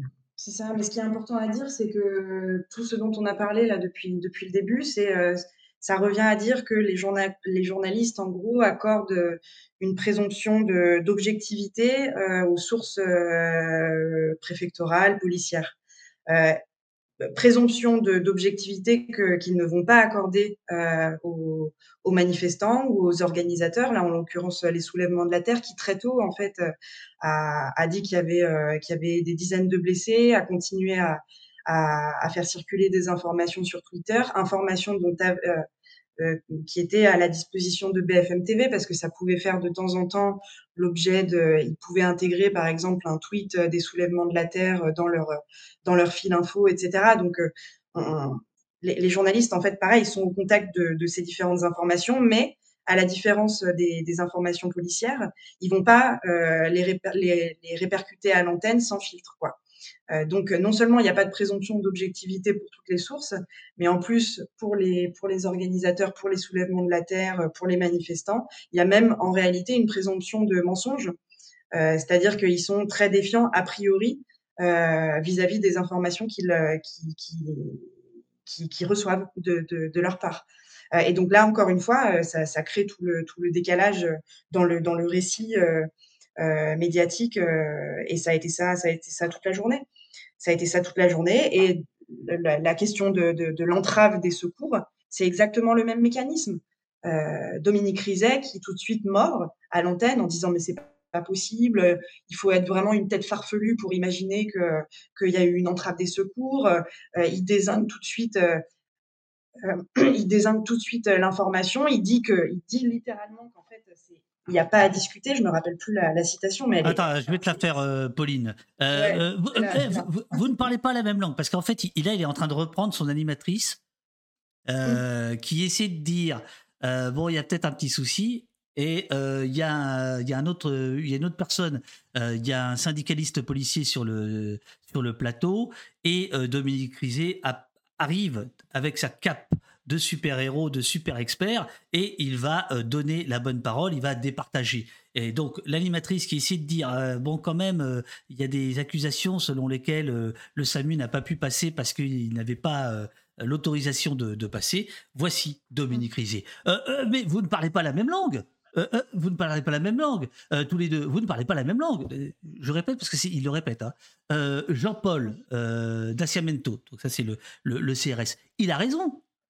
Est-ce qu'on peut imaginer une seule seconde que des policiers ou des gendarmes vont regarder des gens mourir sur le terrain, des manifestants blessés et empêcher le SAMU d'approcher? Bien sûr que non, ça n'existe pas ça n'existe que dans les têtes farfelues. C'est joli farfelu ah, comme terme. C'est ça. C'est ce qu'il voilà, donc c'est circuler, euh, circuler, circuler. Il n'y a rien à voir et il le redira, euh, il le redira à une autre, euh, à, plusieurs reprises hein, d'ailleurs, que qu'il n'y a même pas à discuter en fait, que c'est pas, que c'est pas, que c'est pas un sujet. donc voilà. Enfin ça, illustre bien la, différence hein, de, statut, encore une fois, qui est, qui est accordée euh, aux, différentes communications et aux différents témoignages. Euh, certains euh, peuvent passer à l'antenne, être répercutés, encore une fois, sans filtre, et d'autres, non seulement n'ont pas ce privilège, mais en plus sont même pas dignes d'être discutés. Quoi. Donc là, c'est, on voit bien le, décalage, mais ça, peut-être qu'on peut parler de. Il y a eu un très bon exemple récemment de Basta. Je sais pas si tu veux en parler. Basta ben, France Info. Ouais, ouais, donc il y a France Info qui fait un fact-checking sur euh, le nombre de, de tués par la police et qui parle du, du travail de Basta, du média indépendant Basta, euh, mais en, tout de suite en discréditant, en disant que c'est un média euh, de gauche, ils disent quoi De gauche, donc je prends des pincettes. Quoi. Pas neutre. pas neutre, ouais, c'est ça. alors que les chiffres de, de, de l'IGPN. Par contre, là, il n'y a, pas de, a pas de distance qui, sont, qui est prise avec. Oui, c'est-à-dire que c'est la voie autorisée euh, euh, qui, qui, qui, est euh, forcément au-dessus du lot puisque c'est la parole publique au nom de voilà comme si comme s'il n'y avait pas de mensonge de dissimulation de, de faux en écriture et que tout ça était était euh, garanti sur facture. quoi. C'est ça. Et puis, euh, même, je pense, euh, quand on est journaliste, il, pourrait se dire aussi que le fait qu'il n'y ait pas eu de chiffres sur les tués par la police jusqu'en 2018, en fait, c'est un, c'est un biais déjà énorme, en fait. il pourrait réfléchir à ça. Bien sûr, bien sûr. Le, fait, qu'en fait, ça, ça n'existe pas. Donc, ça, ça, témoigne aussi évidemment de, voilà, du, du, du, rapport de l'État avec. Euh, oui, mais attendez, est-ce que vous condamnez Basta Attendez, est-ce que vous condamnez Basta, s'il vous plaît?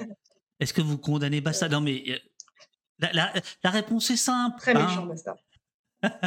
Ils sont méchants. Basta, basta on les, évidemment, on, les, on, les, salue. J'ai oublié de préciser que Dominique Rizet, euh, quand euh, il donne raison euh, à l'invité, il se trouve que l'invité, me semble-t-il, c'est le représentant Alliance des, chez les CRS et que Dominique Rizet, ça vous le rappelez pas dans, dans l'article, peut-être parce que c'était c'est sorti après, on a su que Dominique Rizet c'est son droit de faire ce qu'il veut, c'est aussi notre droit de le rappeler, avait donné bénévolement, avait animé bénévolement un congrès du syndicat Alliance. Et d'ailleurs, Marc-Olivier Fogiel avait trouvé qu'il n'y avait rien à dire puisque c'était bénévole. Hein. si c'était fait payer, ça aurait été compliqué. Bon, je trouve que ça montre encore plus son son amitié avec ces gens-là. voilà, je le rappelle, donc le, l'expert vedette police fait des ménages gratuits dans des euh, congrès de syndicats de police, dont il chiffre à longueur de temps euh, les, les, les, communiqués, la parole, etc. Enfin là, je veux dire, on est, on est quand même dans quelque chose de... de c'est magique, c'est magique. Pourquoi vous n'avez pas ressorti ça? je pas de bêtises, c'était défendu. Oui. Ouais, c'est arrivé après, je pense. Et euh, si je dis pas de bêtises, il s'est défendu en disant qu'il voyait pas le problème parce qu'il avait fait pareil avec euh, d'autres syndicats de police. Euh, après, le, lien entre Dominique Rizet et la police est assez long. je sais pas si tu en parles dans le livre. Ouais, dans le livre. Il racontait ses repas avec des, policiers chez lui, tout ça. oui, on avait cité bah, Dominique Rizet, c'est vrai que c'est chimiquement pur, quoi là en termes de en termes de journaliste euh, journalisme de préfecture. Et dans le bouquin, on citait, euh, euh, il le disait très tranquillement d'ailleurs, hein, c'est pour dire à quel point c'est complètement intégré d'ailleurs euh, ces pratiques et qu'il le voit pas du tout comme un conflit d'intérêts, hein, mais il, il, en parlait sur C'est à vous. Il disait, je passe, je passe ma vie avec eux. les gens du RAID, je les connais bien. Je vais tirer là-bas. Les gens du GIGN, je les connais bien, c'est mon univers de travail. J'ai des potes magistrats qui viennent à la maison, des copains avocats, des flics, des gendarmes, des voyous, et tout ça vient à la maison. C'est vrai que ouais, la maison, elle est hyper ouverte. Voilà, il disait ça sur un, plateau. C'est donc euh, voilà, c'est effectivement ça, c'est son univers de travail. Euh, il baigne, euh, il baigne là-dedans, quoi. C'est pas, c'est pas, c'est pas choquant qu'il fréquente, quand il enquête, il, il parle des des policiers ou des gendarmes. Mais là, c'est ça, ça, ressemble un peu au, lien entre journalistes et politiques. Quoi.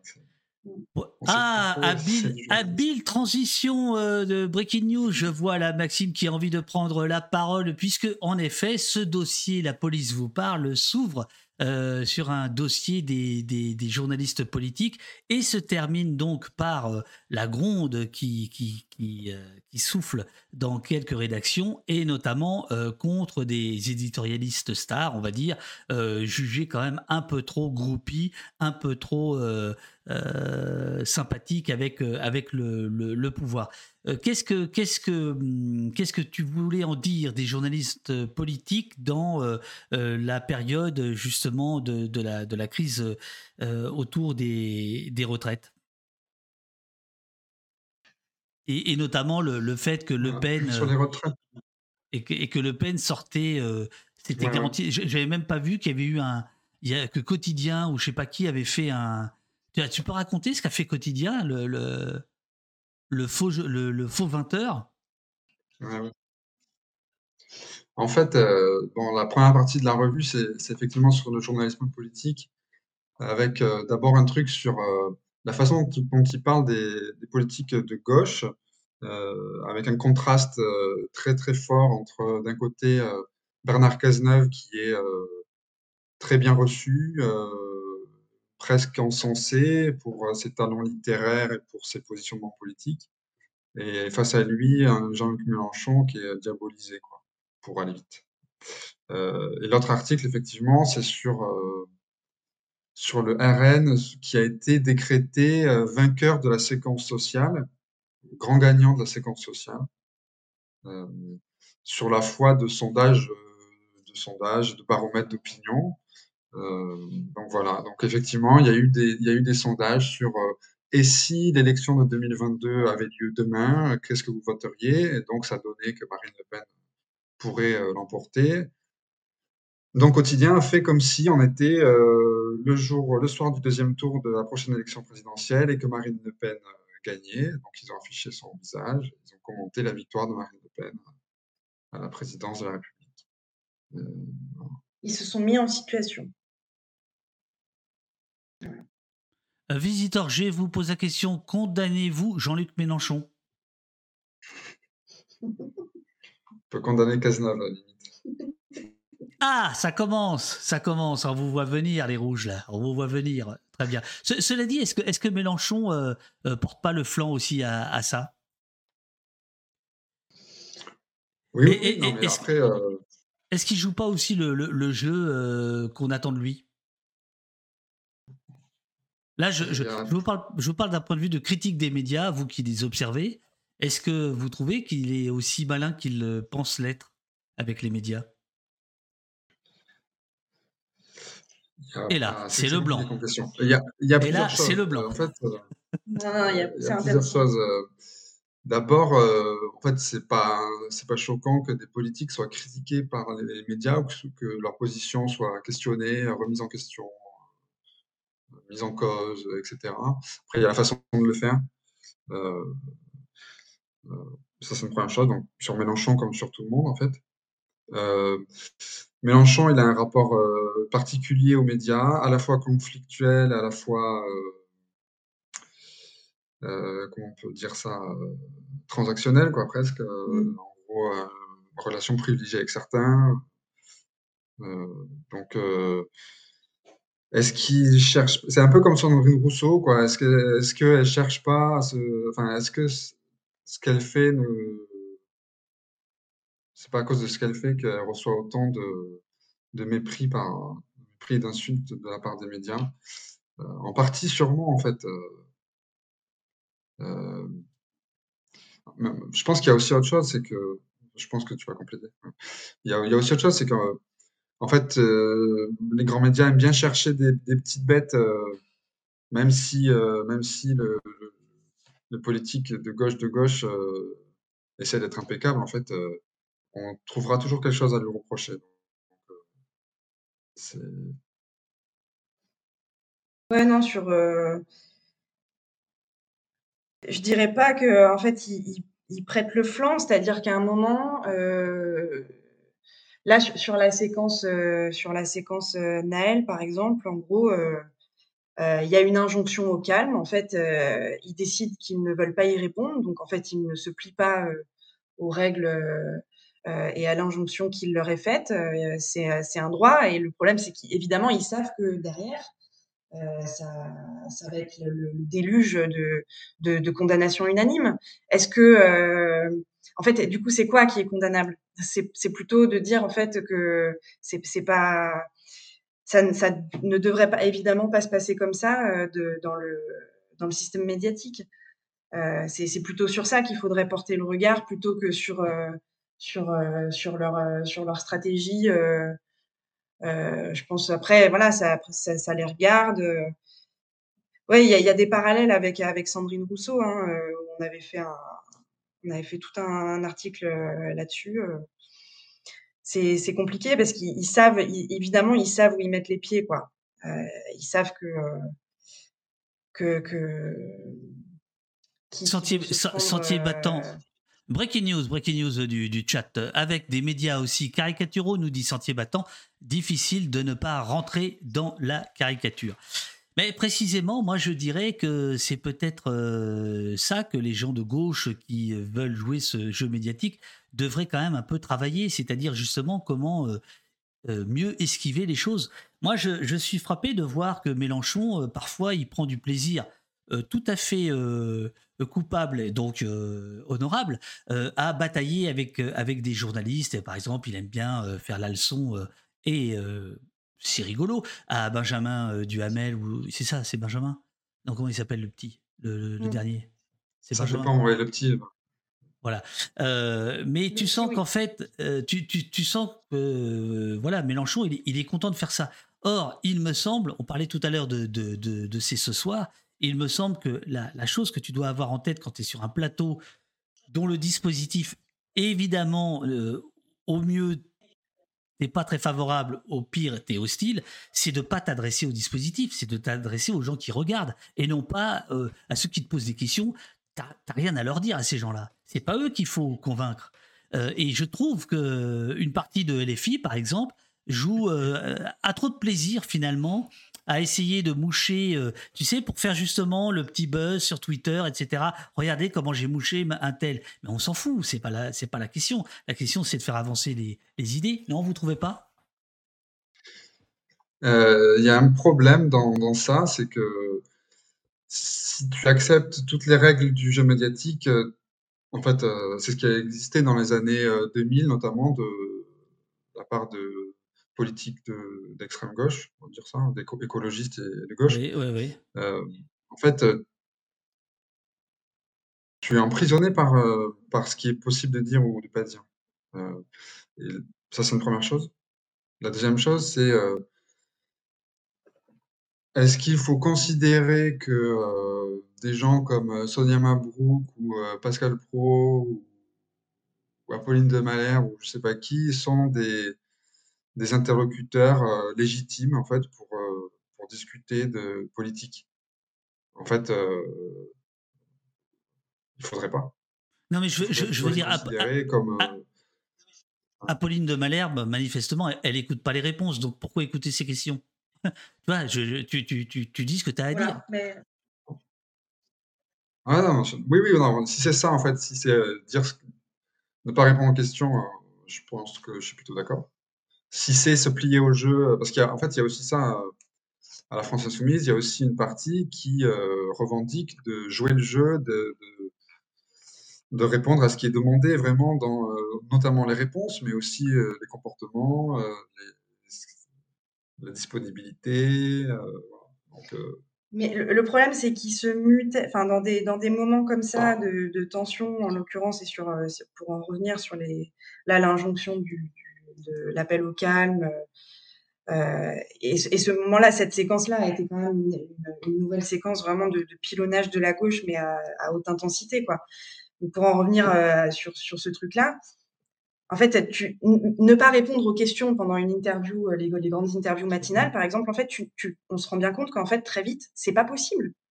Parce que tu seras interrompu et qu'elle va te ramener sur l'appel au calme et qu'elle parlera par-dessus toi et qu'en fait, il y, aura pas, ce sera pas possible. En fait, tant que tu n'en passes pas par le, par la, par la condamnation, par ce qu'elle attend et ce qu'elle, ce qu'elle, ce qu'elle attend que tu, que tu déploies comme discours politique, tu ne pourras même pas, en fait, euh, parasiter ou, ou pirater le, dispositif en répondant, euh, en répondant ce que tu veux, en fait. Tu, tu n'as pas la liberté de ta réponse. Tu, en fait, le dispositif est trop fort. C'est ça qu'il faut comprendre. Ils, n'ont pas la liberté, en fait, de, de pirater le dispositif. Ça, ça n'existe pas. Euh, ou alors, euh, et puis c'est, enfin, dans, dans, en l'occurrence, dans des, dans des interviews comme ça, euh, sur, sur des matinales avec des présentateurs qui sont aussi rodés, euh, qui sont aussi chiens de garde, qui sont aussi, etc., etc en fait, on pirate pas une matinale. Ou alors, euh, c'est vraiment euh, c'est l'exception, en fait. En général, ça se passe mal. Du coup, il y a, y a, beaucoup de conflits, etc. Mais ça n'arrive pas, en fait. Apolline de Malherbe va pas te laisser euh, ne pas répondre à ces questions. Si tu ne réponds pas aux questions d'Apolline de Malherbe, Apolline de Malherbe te reposera 40 fois la même question. Donc, en fait, c'est ça qui est compliqué. C'est que c'est ça qu'il faut comprendre. En gros, c'est que c'est non, je pense pas que ce soit possible, moi. Ou alors vraiment, encore une fois, ça, c'est plutôt l'exception euh, euh, et c'est des accidents, quoi. Je vais prendre des questions du, chat si vous le voulez bien, parce que ici euh, c'est le, chat qui euh, commande. Euh, petite breaking. Ah oui, si, oui. Alors à propos du chat, certains ont évoqué Olivier Besancenot en disant Olivier Besancenot faisait ça très bien. C'était il y a maintenant 15 ans. Poutou arrive à le faire les quelques fois où il est invité, encore que on a vu que la dernière élection présidentielle, il a, été mis tout de suite dans les cordes. Là aussi, sur la question des, des violences policières, qui est vraiment euh, clivante, pour employer un terme euh, cher à, à, BFM. Est-ce que d'une certaine manière, vous pensez que euh, quand on est vraiment minoritaire, comme Besancenot à son époque, ou Poutou maintenant, il y a plus de liberté à être soi-même, ou est-ce que c'est le fait que à ce moment-là, il n'y avait pas forcément la quête du buzz et cette idée de je vais aller à BFM, pour, euh, dans la foulée, faire mon petit tweet et je vais compter le nombre de retweets et je vais être très content si j'en ai fait 2000. est-ce que par exemple vous pensez que, que l'effet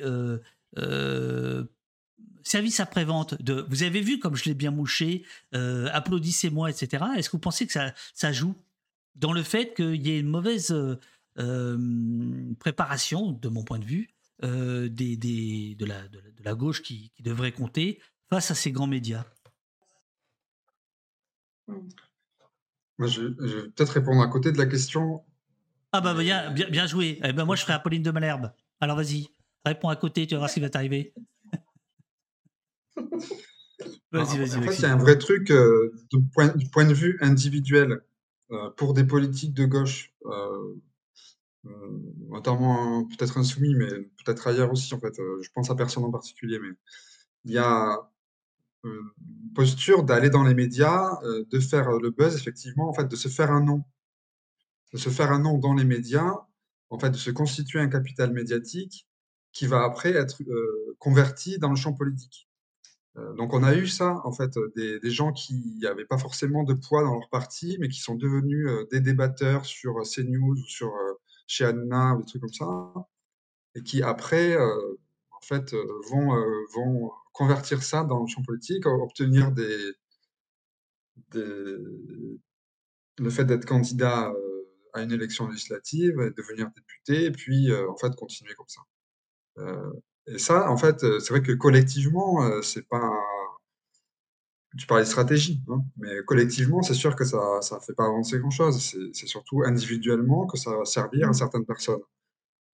c'est le cas pour les politiques, c'est aussi le cas pour des gens qui vont être euh, chroniqueurs euh, de gauche, éditorialistes de gauche. Euh, en fait, objectivement, la chose qui, qui font le plus progresser, c'est pas la bataille des idées, quoi. C'est nom, leur renommée.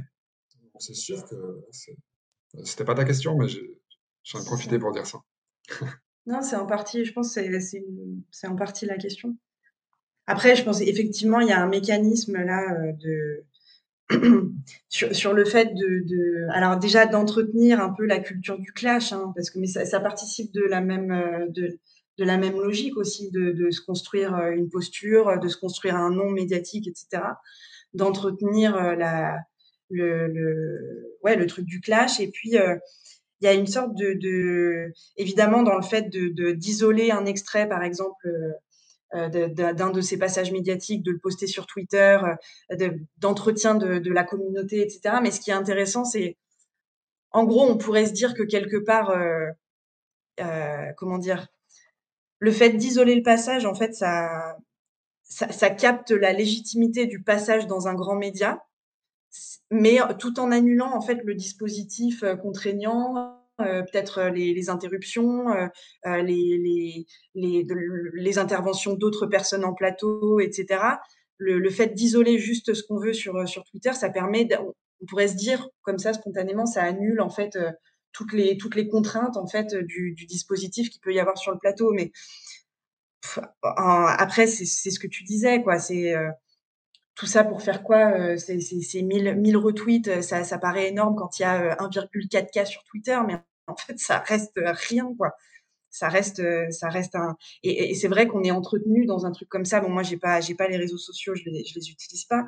Mais, euh, mais c'est vrai qu'il y y a ce truc de euh, quelque part d'entre-soi, euh, de fonctionnement, de un peu ouais auto-centré aussi sur sur, euh, sur la circulation de, ce qui aura fait des vues euh, et sur la mise en scène la mise en scène du clash légitimée par le passage média. Donc tout ça tourne un peu en rond quand même euh, grosso modo euh, c'est pas semble pas très intéressant. Et surtout en général en fait on en revient toujours au même point c'est-à-dire que c'est pas en tout cas, on peut se poser la question de est-ce que c'est comme ça qu'on qu'on arrive à faire vraiment passer euh, des idées, à, informer correctement et à voilà. Mais après, euh, c'est sûr que c'est pas l'intervieweur qu'il faut parler, c'est aux gens qui regardent, mais ça passe en partie par euh, le fait que les journalistes se battent pour que leurs émissions ressemblent, permettent plus à leurs invités de s'exprimer dans de bonnes conditions. Et ça passe aussi par les invités, les, politiques qui sont invités. en fait, de négocier, discuter leurs conditions de passage. Ça existe, Mélenchon, il le fait parfois, en fait, c'est possible aussi de dire, «Moi, je veux bien venir, mais c'est pas pour 10 minutes, ça sera pour une demi-heure, on sera pas 3, on sera on sera 1», en fait, Ouais, c'est un rapport de force après, hein, voilà, si c'était Poutou et si c'était Mélenchon, c'est pas la même chose, je pense. Mais c'est plus ça, en fait, le qui serait qui serait souhaitable plutôt qu'effectivement chercher de des petites séquences de buzz, Le bouquin, pour lequel tu as reçu, Poutou, Philippe Poutou, Julien Salingue et Béatrice Valillo, c'est tout tout l'objet du bouquin, c'est ça. C'est de dire à quel point tout est c'est un rapport de force permanent. Alors eux, en plus, ils se situent là dans dans une campagne électorale, donc c'est c'est un moment, particulier quand même dans le dans le rapport de force puisque on se rend bien compte que comme il y a quelques petites contraintes qui pèsent à ce moment-là sur les médias en termes de temps de parole, etc. Ça, évidemment, ça équilibre jamais la balance dans le rapport de force, mais c'est des moments dans lesquels il est plus facile de négocier certaines choses, voire d'imposer certaines choses. Ils ont, ils expliquent dans le bouquin qu'ils ont parfois des, petites victoires, mais sans, je veux dire, ils le surestiment pas eux-mêmes, quoi. Ils se rendent bien compte que, que de toute façon, c'est quand même, euh, voilà, c'est, largement, c'est largement déséquilibré, quoi. Question du mérite de verbaliser ça. C'est important. Question du, chat. Euh, maintenant, c'est parti, on y va en rafale, s'il vous plaît, parce qu'ici, euh, aujourd'hui, euh, c'est la maison du Breaking News. À propos de Breaking News, cela fait bien une demi-heure qu'il n'y a pas eu de donateur. Alors, médias, question médias. Bolloré et les préfectures, exécutifs main dans la main, est-ce que c'est mieux que le RTF ou est-ce que c'est différent?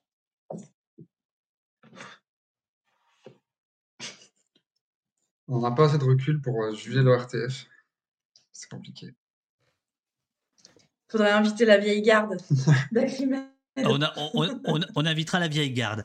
Euh, question vocabulaire. Le cop speak, le langage policier, est utilisé sans jamais être remis en cause. On utilise les mots fournis par les autorités sans jamais aucune remise en question. Avez-vous remarqué l'appauvrissement et l'orientation du vocabulaire au cours du temps?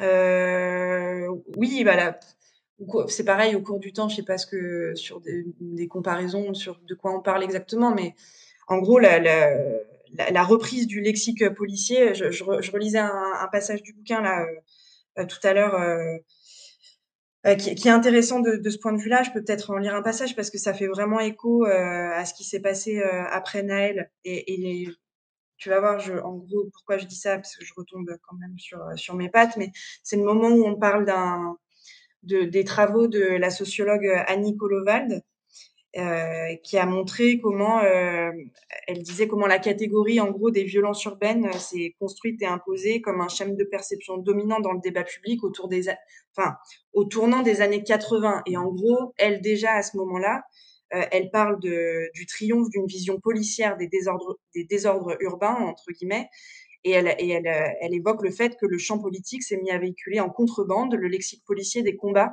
euh, contre euh, les infractions entre guillemets des immigrés.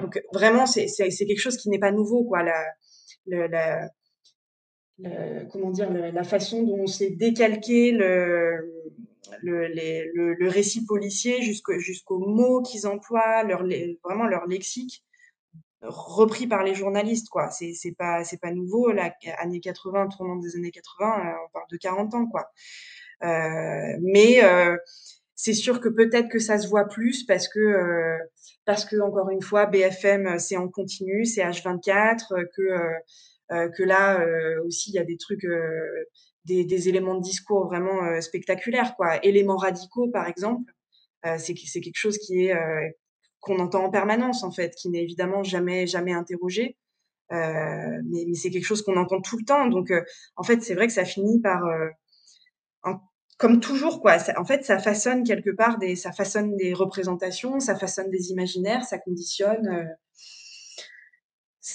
Enfin, ça, ça, ça, fonctionne, quoi. Ça n'a pas des effets directs, on peut pas dire ça, mais, euh, mais mine de rien, euh, ça, ouais, en termes de, de, fabrication des représentations, c'est quand même euh, hyper important. Est-ce qu'il existe Mais voilà, c'est important de dire que ça date pas d'hier. est-ce qu'il existe, vous demande Ladrate, est-ce qu'il existe des analyses détaillées des policiers dits blessés dans les chiffres de la préfecture? Est-ce que vous en avez vu? Est-ce que parfois vous entendez des, des, choses extrêmement précises ou ça reste toujours des généralités?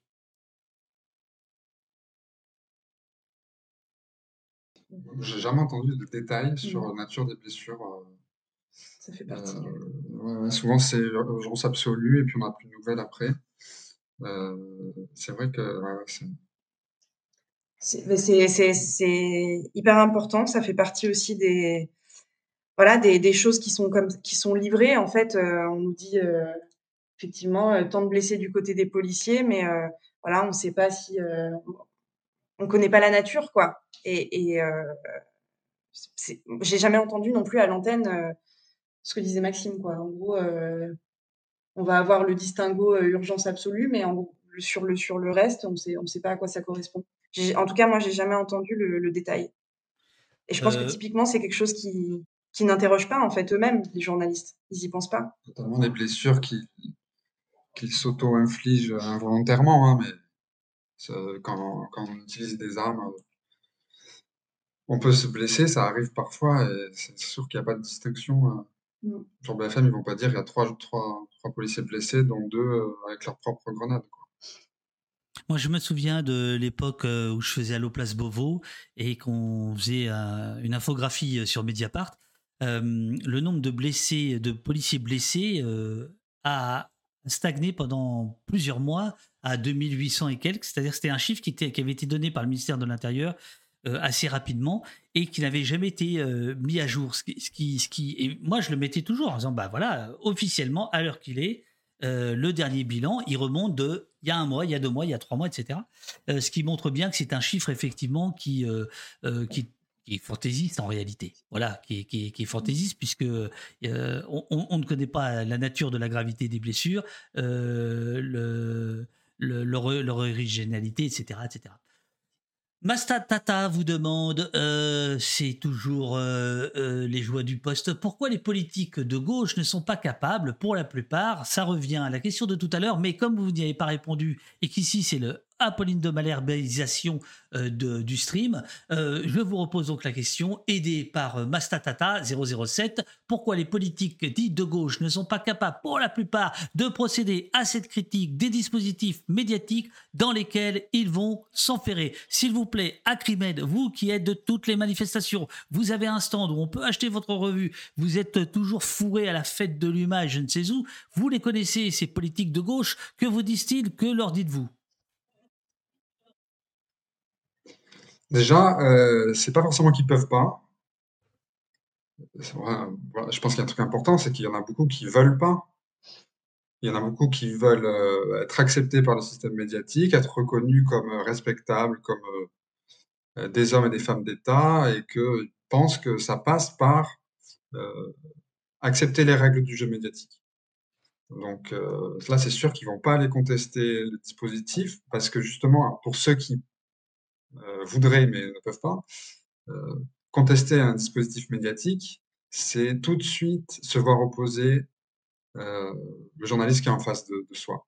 même pour des toutes petites choses, même parfois quand on a critiqué un, un autre média, on mais vraiment, on, on, avait un exemple de Benoît Hamon, c'est vieux, y a quelques années, Benoît Hamon qui critiquait des médias, je ne sais plus pourquoi, mais du coup c'était devenu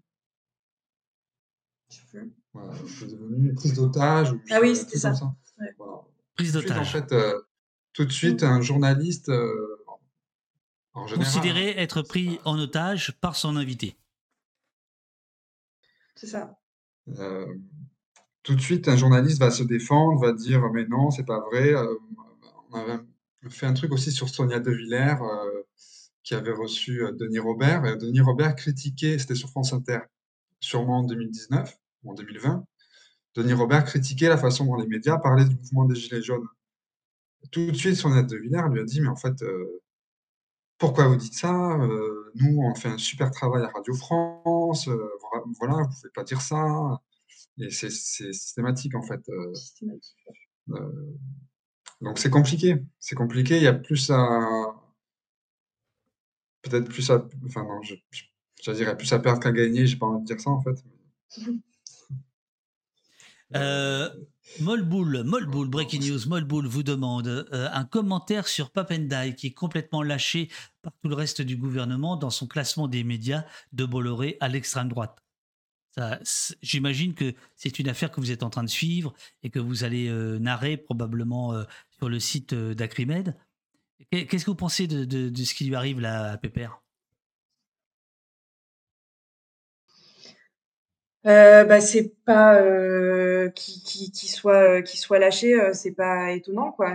C'est, ils ont jamais rien. Enfin, alors c'est c'est pas étonnant euh, parce que euh, comment dire, le, le, le pouvoir politique n'a grosso modo pas dit grand chose sur Bolloré de toute façon de, depuis le début. En gros, il y a quand même une inaction. Nous, c'est ce qu'on c'est ce qu'on dénonce assez systématiquement dans les articles quoi. C'est quand même une inaction euh, des, pouvoirs publics euh, sur la question de, la concentration, euh, sur la sur la question de la prédation de Bolloré en particulier sur sur les médias. Je veux dire, c'est une inaction et puis vraiment une complaisance quand même. Il faut, faut reciter le, directeur de l'Arcom. Hein, ça avait été ça avait été relevé par Loris Guémard là dans à sur Image le directeur de l'Arcom euh, qui dit euh, y a pas euh, c'est euh, en fait dans les dans ces temps où on parle beaucoup de wokisme en gros c'est important d'avoir une chaîne comme comme CNews. Enfin il dit pas c'est important mais il faudrait retrouver la, la, citation exacte mais en gros il légitime et il dit rien ne vous empêche de zapper. Donc en fait il, il légitime CNews au nom du pluralisme. L'extrême droite n'est pas un problème. Et là on ne peut pas nous trop déborder de l'analyse média, mais en gros, euh, on, voit là comment se, reconfigure aussi le champ politique de manière accélérée hein, sur la question de, l'extrême droite. Je veux dire, depuis, euh, c'est un mouvement, euh, un mouvement de fond depuis longtemps, mais là, en gros, depuis et qu'on voit en miroir par ailleurs dans les médias, hein, mais de, depuis les élections législatives, il y a un, un mouvement de balancier et un double mouvement qui est diabolisation de la gauche et normalisation de, de l'extrême droite. Donc euh, voilà, tout ça fait que euh, bah, ils, sont, ils sont effectivement un peu mal à l'aise vis-à-vis de vis-à-vis de, des critiques qu'il peut y avoir sur Bolloré. Bon, par ailleurs, pour, sûrement pour, pour d'autres raisons aussi, mais, euh, mais, mais voilà, en tout cas, leur, leur silence, leur non-défense euh, de, de Papendiaï est, éloquente, quoi. Eux qui, qui se permettent quand même beaucoup de choses euh, sur, sur les médias Hein, par ailleurs. Euh, ils, se sont permis beaucoup d'attaques, ils se sont permis beaucoup de discours, ils se sont permis beaucoup beaucoup de choses. Hein. Euh, sous le premier quinquennat, on avait détaillé nous via une chronologie euh, les attaques de Macron et de ses gouvernements successifs contre le journalisme. Euh, via tout un tas de, choses, hein, que ce soit encore une fois des discours, des lois, euh, les violences policières, etc., etc.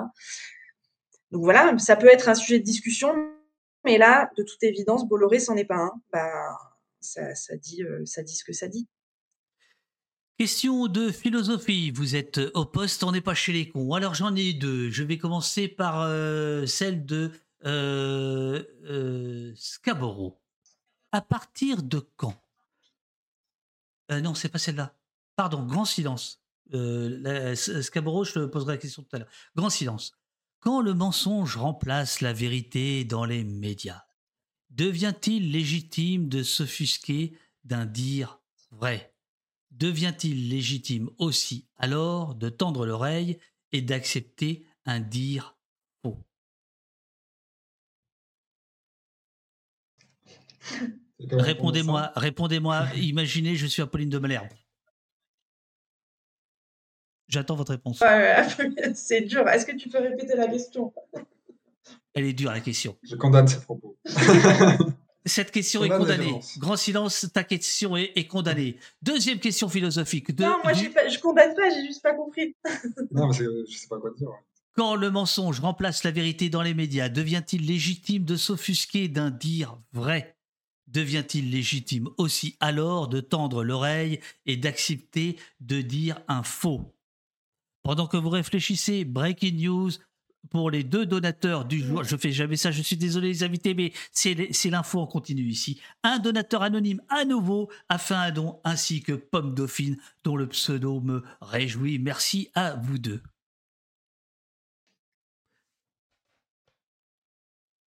J'attends votre réponse. Je fais Apolline. Ah, je sais pas. Franchement, c'est dur comme question. Ouais, ouais, je sais pas. Euh, Après, la Ok, vous condamnez. vous- attendez, mais juste. Non, mais attends, c'est pas, eh, c'est pas grave. Hein. J'en ai plein d'autres. Hein. On peut passer à une autre question. Hein. Non, mais On- je. On passe à c'est une autre question. de s'offusquer d'un dire vrai? Je comprends pas ce truc en fait. Moi non plus. Je- Alors, Sentier Oh, Battant vous pose. Sentier Battant vous pose maintenant une autre question encore plus difficile. Avec votre expérience d'analyse et de critique des médias, Acrimed, ne pensez-vous pas, écoutez bien la question s'il vous plaît, elle exige une réponse très courte de votre part, beaucoup plus courte que la question s'il vous plaît. Avec votre expérience d'analyse et de critique des médias, ne pensez-vous pas que la verticalisation du pouvoir combinée à l'exclusion progressive des interfaces entre l'exécutif et la base de la société s'est également traduite par une plus grande domestication des médias de masse. Ne pensez-vous pas que la verticalisation du pouvoir euh, s'est également traduite par une plus grande domestication des médias de masse? Est-ce qu'elle s'est traduite par, euh, je sais pas, en tout cas, euh, est-ce qu'il y a une verticalisation des médias, de l'intérieur des médias? Oui, euh, ça c'est un phénomène euh, qui existe. euh, je- Une verticalisation, donc en, en fait, ça veut dire que les, les dirigeants de médias, C'est trop long votre réponse. En fait, est-ce que- C'est trop long. c'est vrai, c'est vrai. Non, vas-y, vas-y, vas-y. Non, mais donc, il y a une concentration du pouvoir dans les médias par certains en haut des rédactions et des journalistes plus bas dans l'échelle qui obéissent aux ordres, qui font ce qu'ils peuvent, euh, qui essayent de trouver euh, des fenêtres pour euh, essayer de faire le mieux possible leur travail, ce qui n'est pas forcément possible, mais ils essayent. Mm. Euh, Il y a un rapport de force aussi euh, générationnel entre euh, des journalistes qui trouvent que informer c'est important et c'est pas c'est pas une marchandise comme une autre, Euh, alors que pour beaucoup, notamment à la télé, euh, en fait, euh, ce qui compte c'est l'audience, c'est euh, c'est les chiffres, c'est que la pub soit au rendez-vous, euh, donc il y a vraiment une déconnexion avec euh, l'idée d'intérêt général. quoi. Je pense que les nouvelles Partie des nouvelles générations. parties des nouvelles générations voient les choses différemment. Justement, euh, Scaboro vous demande, euh, là tu viens d'esquisser la réponse, mais euh, à partir de quand une chaîne pourrait être considérée comme une chaîne d'opinion et pas d'information? Alors j'imagine que c'est peut-être CNews qui est dans la question, mais oublions CNews une minute. À, partir de, de quand on peut considérer que justement, ça n'est pas l'intérêt général, qui serait à peu près la définition de la chaîne d'information, euh, mais que c'est autre chose, c'est un agenda euh, politique, par exemple. Merci pour la réponse, vous dit Sentier Battant, qui avait posé la question tout à l'heure. Euh, Il y a le truc, objectivable, c'est les conventions de l'ARCOM qui fixent ce que doit faire une chaîne d'information avec des journaux d'information, voilà, des nombres d'heures minimum et tout ça. Après, sur le fond, euh, je suis pas sûr qu'on fasse une distinction entre euh, télé d'info, télé d'opinion, c'est compliqué. Ouais. Euh, En fait, c'est des, cat- c'est des catégories, euh, c'est les catégories dominantes, ça aussi. Donc, C'est- c'est, c'est, c'est- il faut aussi euh, les regarder avec un peu euh, de, de, de regard critique, parce que en gros, ce que ça sous-entend, c'est que typiquement, et c'est ce que ce qu'on peut aussi entendre dans le discours dominant, c'est que BFM typiquement ne serait pas une chaîne d'opinion. Euh, bah, euh, on vient de, on vient d'en parler pendant euh, pendant pendant trois quarts d'heure. C'est difficile de dire ça. Ça veut dire quoi? Euh, Bah, c'est on peut se dire euh, c'est c'est une chaîne de d'opinion d'opinion policière. euh, vu que euh, le, le discours euh, policier y est retranscrit de manière écrasante. Donc, de, de quoi on parle en fait quand on parle de, de, opinion versus information, etc. C'est quand même c'est c'est des catégories euh, qui sont mises en opposition, mais de façon un peu euh, abstraite quoi. En gros, ce qu'on s'attache à documenter, euh, le, le bas en brèche quelque part, parce que la, question, c'est plutôt celle de la qualité de l'information, du pluralisme, etc.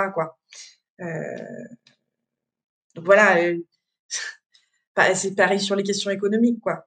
évidemment, l'opinion dominante, l'idéologie dominante veut faire croire que euh, évidemment, elle, n'est pas une opinion et que c'est, encore une fois, on retombe un peu sur ce qu'on disait au début, et que ça serait pas une idéologie, euh, mais euh, en fait, il y a pas, ces news, ça, se voit beaucoup parce que pour le coup, il, y, a, y a une ligne d'extrême droite très, très virulente, mais en réalité, comment dire, sur la fabrique de l'information, sur, euh, il y, a beaucoup de choses en fait qui sont communes avec euh, d'autres chaînes d'information. C'est juste que là, euh, ça se traduit en plus par une ligne éditoriale d'extrême droite, des, beaucoup de des invités, pas, politiques forcément, mais des éditorialistes, des, des, commentateurs qui, qui, qui sont clairement d'extrême droite. Et voilà, il faut, à mon avis, faire attention aux catégories là, sur le truc opinion, euh, information. Mais quoi qu'il en soit, il y a à chaque fois une prétention de neutralité et d'objectivité. Euh. Même le JDD euh, prétend ne pas être un journal d'opinion, donc en fait, bon, c'est. On peut hurler de rire, par exemple, quand ils disent le JDD, quand le JDD, les, les, salariés dans leur premier communiqué écrivent le JDD est un journal qui aime la politique sans prendre parti. Enfin, voilà, c'est, il faudrait tout remettre sur la table en fait systématiquement en termes de, de, mythes euh, journalistiques. Qu'est-ce qu'ils ont besoin d'écrire ça finalement? À quoi ça sert en fait de faire vivre artificiellement ce mythe de la neutralité journalistique? Qui t'a fait péter un plomb d'ailleurs aussi, euh, David Dufresne, quand tu étais au meeting. ah bon, c'est vrai? Je suis pété un plomb? Non, mais. Bah, oui. Au, moment au, moment où, il y a Bernard Cazeneuve ah ouais, non, Bernard Cazeneuve, non, là, c'est pas possible. Non, non, non, Bernard Cazeneuve, pas, il est pas au poste. Non, non, bah non, non, non, non, Oui, oui, non, non, là, c'était, là, c'était trop. Voilà, et, tu, tu, reposais toi-même la question de la neutralité journalistique et du, et du grand mythe. Et à quoi ça sert, en fait, de faire vivre cette idée? À quoi ça leur sert, en fait? À eux de répondre. Non, non mais c'est effectivement une très belle, une très belle, une très belle question et c'est évidemment à eux de, répondre. C'est vrai que c'était euh, assez confondant, je dois dire, de d'écouter ces gens qui euh, euh, n'ont pas l'air de, comprendre que ça fait quand même 20 ans qu'ils font un journal de droite, quoi. Et que la beauté de la soirée, c'était que justement, la plupart des gens qui étaient là, ils étaient de gauche pour défendre une liberté de, presse. Et je ne sais pas euh, comment la rédaction du JDD, euh, j'espère qu'un jour elle nous le racontera, comment elle, elle, a perçu euh, bah, le fait que justement à droite, il n'y a, y a, pas eu beaucoup de. Il n'y a aucun soutien. les, les, concernant. Enfin bon, voilà, je trouve qu'il y, y, a quelque chose d'assez éclairant dans cette histoire. Mais c'est vrai que c'est bluffant de voir à quel point ils sont aveugles sur leur propre travail. C'est complètement dingue. C'est complètement dingue. Alors, euh, sur leur Deux, petits, euh, le JDD va passer mensuel. Deux, petites, trois petites questions et puis on, va bientôt terminer. la lyonnaise de travail, je crois. Une question, ne serait-il pas possible de confier la charge du visionnage en direct de BFM Télé à une intelligence artificielle pour alléger le travail de veille de Pauline? Vous n'avez pas euh, concocté un chat GPT euh, BFM euh?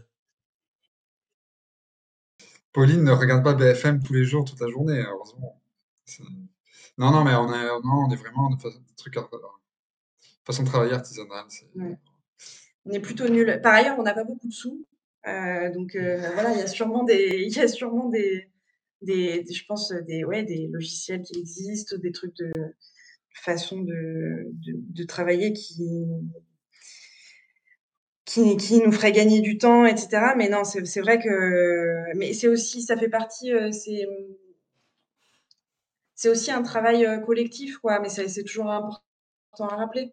Euh, Acrimed, ça reste une association, typiquement.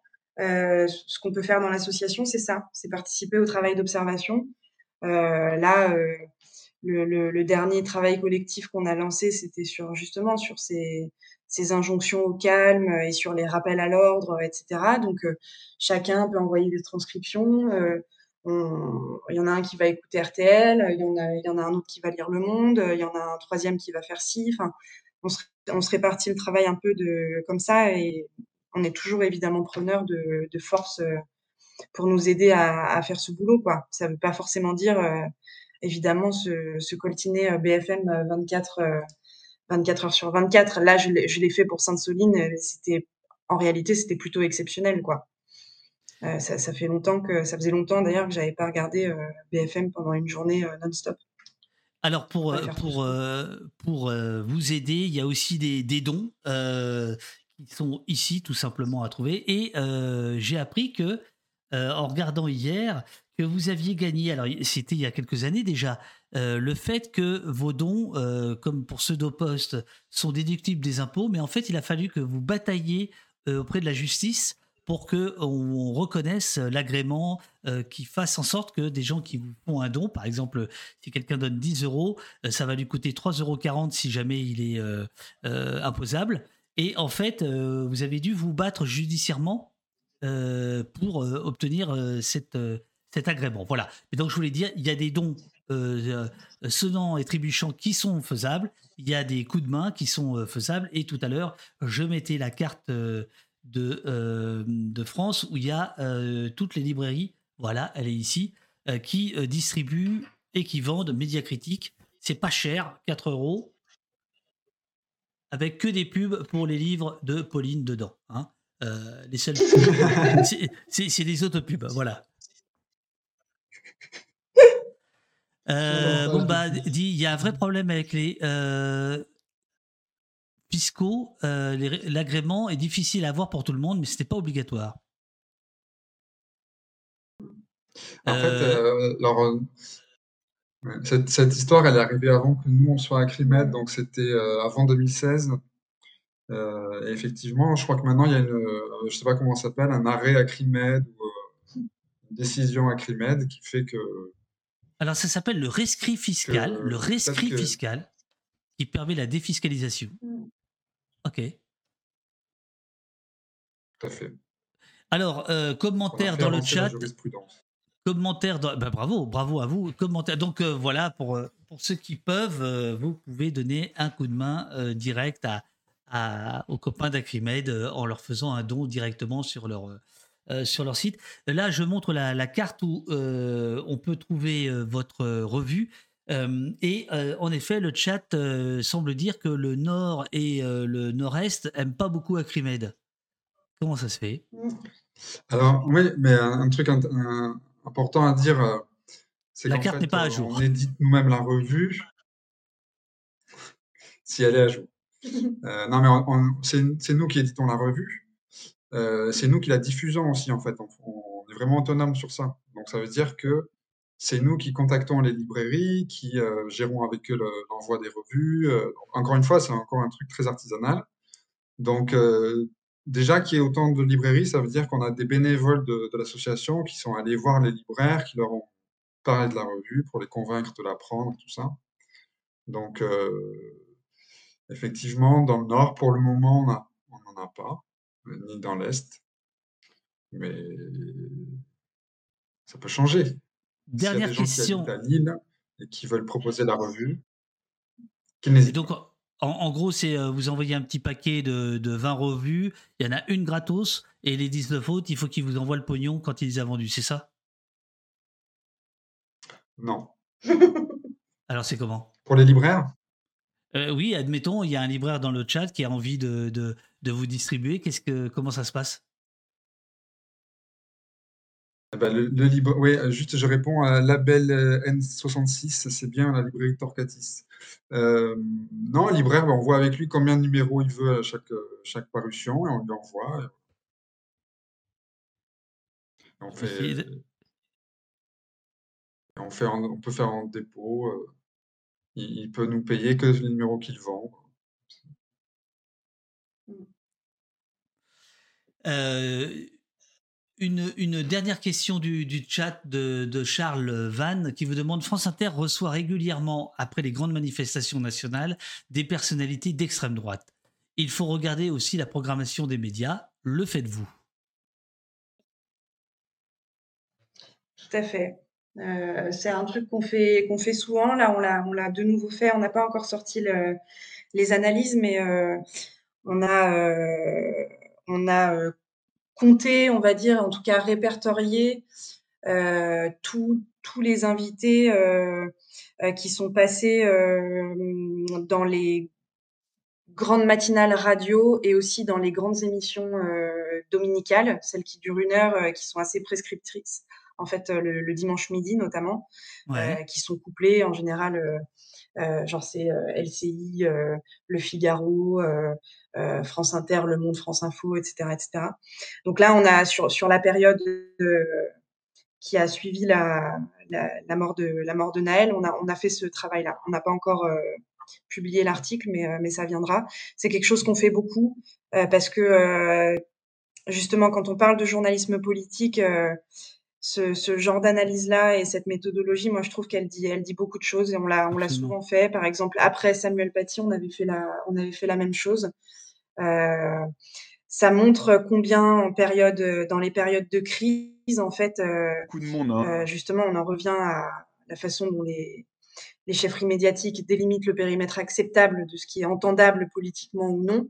et bien, dans les périodes de crise, ce qui est entendable politiquement, c'est la droite quasi exclusivement, la droite et l'extrême droite. Et là, euh, en gros, euh, je ne m'avance pas euh, en le disant parce que j'ai pas le détail de, l'analyse qu'on fera paraître plus tard, mais en gros, là, qui est, il y a eu une surreprésentation à nouveau des élus de droite et d'extrême droite, et ça se décline évidemment du coup aussi sur le périmètre euh, discuté des, propositions politiques. En fait, là, ce qui se discute, ce dont on parle dans les médias, ce sont des propositions de la droite. Là encore, euh, ce matin, avant de, faire au poste, on allumait France Info. eh bien, l'interview du monsieur de Renaissance, d'un député de Renaissance, Romain Reda, Robin Reda, pardon, a tourné autour des propositions de Laurent Vauquier. Donc on demandait à la droite de se positionner sur des propositions de la droite, euh, à savoir euh, euh, le rétablissement des plaines planchers, à savoir de nouvelles propositions sur l'immigration, enfin la boîte, la boîte à idées de la droite, quoi. Donc voilà, c'est ce, qui est mis en débat dans, les médias, là, tourne beaucoup autour, de, autour des propositions de la droite et évidemment le, cadre, à la fois les propositions que peut faire la gauche sur la police mais euh, plus généralement le cadrage social qu'elle peut avoir des, événements, euh, euh, que ce soit pour, pour les expliquer ou pour leur apporter des, solutions, en fait est, littéralement inaudible, mais c'est important de dire inaudible de la part des, des chefferies médiatiques. C'est elles ne veulent pas l'entendre et elles le naturalisent en disant les propositions de gauche sont inaudibles, mais c'est surtout elle, en fait, qui contribue à créer les conditions pour que ce soit inaudible. Et voilà, en période de tension, c'est systématiquement ce qui se passe. Et là, ça n'a pas échappé à la règle, quoi. Ce qui amène la dernière question, la question breaking news, la question dorénavant rituelle, quand je n'oublie pas de la poser, c'est la question combat. La question combat, c'est-à-dire la question euh, euh, journalisme de solution, comme ils disent. Euh, ou euh, la question euh, militantisme, ou la question activisme, appelle ça comme tu veux, mais qu'est-ce qu'on peut faire par rapport à tout ça? Une fois qu'on a fait le constat brillant, comme vous venez de le faire, qu'est-ce qui, qu'est-ce qui vous, vous donne la, la patate pour continuer à faire votre travail à Acrimed. Euh, qu'est-ce que les gens euh, qui sont dans le chat, qui participent à l'émission, euh, peuvent faire pour pour pas qu'on tombe dans une espèce de découragement qui, qui, qui nous dissolverait plus vite qu'une décision de Gérald Darmanin? Il y a plusieurs choses, de notre point de vue en tout cas. Il y a populariser, démocratiser, répondre à la critique des médias, voilà globalement. Il y a euh, construire des, propositions de transformation des médias pour que euh, le politique, euh, le corps social s'en empare, que ça devienne des choses que, qui seront un jour mises en œuvre. Donc, des propositions sur l'indépendance des rédactions, sur la concentration et, contre la concentration et la financiarisation des médias, pour renforcer les médias indépendants. Donc voilà, il y a soutenir les médias indépendants, il y a adhérer à Crimed. Sur la question des médias, c'est vrai que c'est. Bon, alors évidemment, le volet proposition, il est hyper important hein, parce que ça permet, euh, évidemment, ça permet de dire que c'est tout ça n'est pas immuable. Justement, euh, rappeler que c'est une question politique, c'est comme sur euh, d'autres sujets. En fait, du coup, c'est possible de faire des propositions politiques. Je trouve que ce qui est compliqué par rapport à d'autres sujets, c'est qu'il n'y a pas de mouvement social réellement sur sur la question des sur la question des médias. En fait, et nous, euh, évidemment, euh, de toute façon, il n'y a pas une organisation à chaque fois qui pourrait lancer, déclencher un truc, mais c'est vrai qu'il y a, c'est rare, c'est intégré dans toutes les dans toutes les mobilisations. Euh, à chaque fois qu'on sort, nous qu'on va qu'on va tracter sur les retraites, sur la, question des violences policières, etc. la question des médias est tout le temps intégrée. On voit des pancartes, on voit des messages qui ciblent les chaînes d'information en continu, etc. Mais il y a pas, c'est vrai qu'il n'y a pas de mouvement social spécifique sur cette question. Donc ça fait, c'est aussi, euh, je trouve que c'est, c'est quelque part, c'est voilà, c'est pas, c'est pas très encourageant. C'est, c'est pas, du coup, c'est, c'est peut-être quelque chose qui, qui rend aussi compliqué la, la formulation de propositions, en tout cas la matérialisation. Mais bon, c'est, c'est pas pour ça que ça veut dire qu'il faut pas, qu'il faut pas euh, en formuler parce que en fait, euh, les les, les propositions de transformation, elles existent. Euh, on, peut, on peut, voilà, c'est toujours important de dire qu'on peut faire autrement, ça pourrait s'organiser autrement. Il faut toujours, c'est aussi stimulant de, de, toujours se reposer, de, de, démystifier tous les mythes dont on a parlé. En fait, euh, c'est important, de, comme disait Maxime, de le populariser. Et il faut se poser, en fait, les, tout le temps se poser des questions. En fait, récemment dans le Monde Diplo, il y a eu un article par exemple sur les chaînes d'infos. Nous, c'est une question qu'on se pose beaucoup. Euh, en fait, on n'a pas tout le temps fonctionné avec euh, des chaînes d'information. Euh, on n'a pas tout le temps fonctionné en plus avec quatre chaînes d'information. Je voyais une question dans le chat tout à l'heure euh, qui était est-ce qu'on surestime pas les chaînes d'infos parce qu'elles ont finalement elles ont que très peu de part d'audience. c'est certain, elles sont pas regardées, puis elles sont pas regardées comme nous on les regarde, quoi, en continu, etc. Mais mine de rien, elles donnent, elles donnent un ton, parce qu'elles sont beaucoup regardées par les journalistes euh, eux-mêmes. Euh, donc elles, influencent pour plein de raisons en fait le, le, tempo, l'agenda médiatique en général. Donc voilà, typiquement c'est une question. Qu'est-ce qu'on fait des chaînes d'information euh, Est-ce que est-ce que c'est souhaitable de continuer à avoir dans le pays quatre chaînes d'information alors que c'est plutôt un truc récent dans l'histoire qu'on a la plupart du temps fait sans Voilà, c'est tout un tas de questions en fait, y compris nous on n'a pas d'avis tranché sur tout. Là, dans l'assaut, euh, pour l'année à venir, euh, le principal chantier, ça va être ça. Euh, ça va être de, formuler le plus précisément possible les, les, propositions de transformation qu'on a déjà dans notre catalogue depuis, depuis longtemps, les actualiser, en poser d'autres, etc. Donc, quiconque veut participer à la réflexion collective sur ce terrain est le bienvenu. Et eh ben voilà, super message. Merci, merci beaucoup à, à tous les deux. Euh, merci, euh, merci euh, Pauline, merci Maxime pour votre gentillesse et votre disponibilité. Le, le, journal est donc, comment vous dites Oui, la revue en fait, la revue, la revue trimestrielle. Est en vente dans les bonnes librairies. Eurial a plusieurs fois mis le, lien direct pour les, pour les, pour les librairies. C'était comme toujours un plaisir de vous recevoir. et je, je vous dis que le chat euh, est endormi là ou quoi? Ou alors il y, a, un gros décalage Ah oui, non, voilà. Merci, merci Pauline et Maxime. Merci pour cet éclairage, vous dis Roland. Merci, nous dit Not to Kill. Merci à vous, euh, nous dit euh, Zalo. Merci à Crimet pour les informations, vous dit Medblade. merci, vous dit Metal Piu Piu. Merci. Oh là, ça n'arrête pas. Voilà, nous on est là, nous on est là. merci, bye, bye, bonne journée. Merci à vous, merci beaucoup. Merci, merci merci avec des points d'exclamation, sans points d'exclamation, avec des beaucoup, et sans beaucoup, euh, avec des majuscules, pas de majuscules. Merci, au revoir. Merci, c'était très intéressant.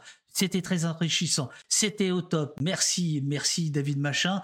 Merci beaucoup pour votre travail. Merci de remettre l'église au milieu du village. Merci, euh, merci pour ce beau travail. Merci à Crimed. Ah, ils sont contents. Regardez, les invités sont contents. Encore une émission à réécouter, sur, surtout, les, surtout les questions du, du, chat, les questions philosophiques à 11h10 là, qui, qui prennent en traite. J'adore. Bonne journée. Ah merci ouais, beaucoup. Ah, c'est dur, hein, c'est dur. Merci les potos. Changez rien. Et moi, je vous dis bonnes vacances. Ouais, merci. Merci, beaucoup à tout le monde, ouais. Et merci pour l'invitation. Euh, je, je, je, je vous, je vous en prie, j'essaie de trouver une breaking news euh, à l'instant. Euh, euh, je l'ai déjà faite, mais enfin, je vais la refaire quand même parce que je, je l'aime beaucoup. Euh, c'est donc Dominique Rizet. J'ai quelques notes ici, hein, quelques notes ici qui sont des notes de la police, hein, des renseignements territoriaux. hein. J'ai des notes, hein, je, vous donne les informations tout de suite. Voilà, merci beaucoup, bonnes vacances.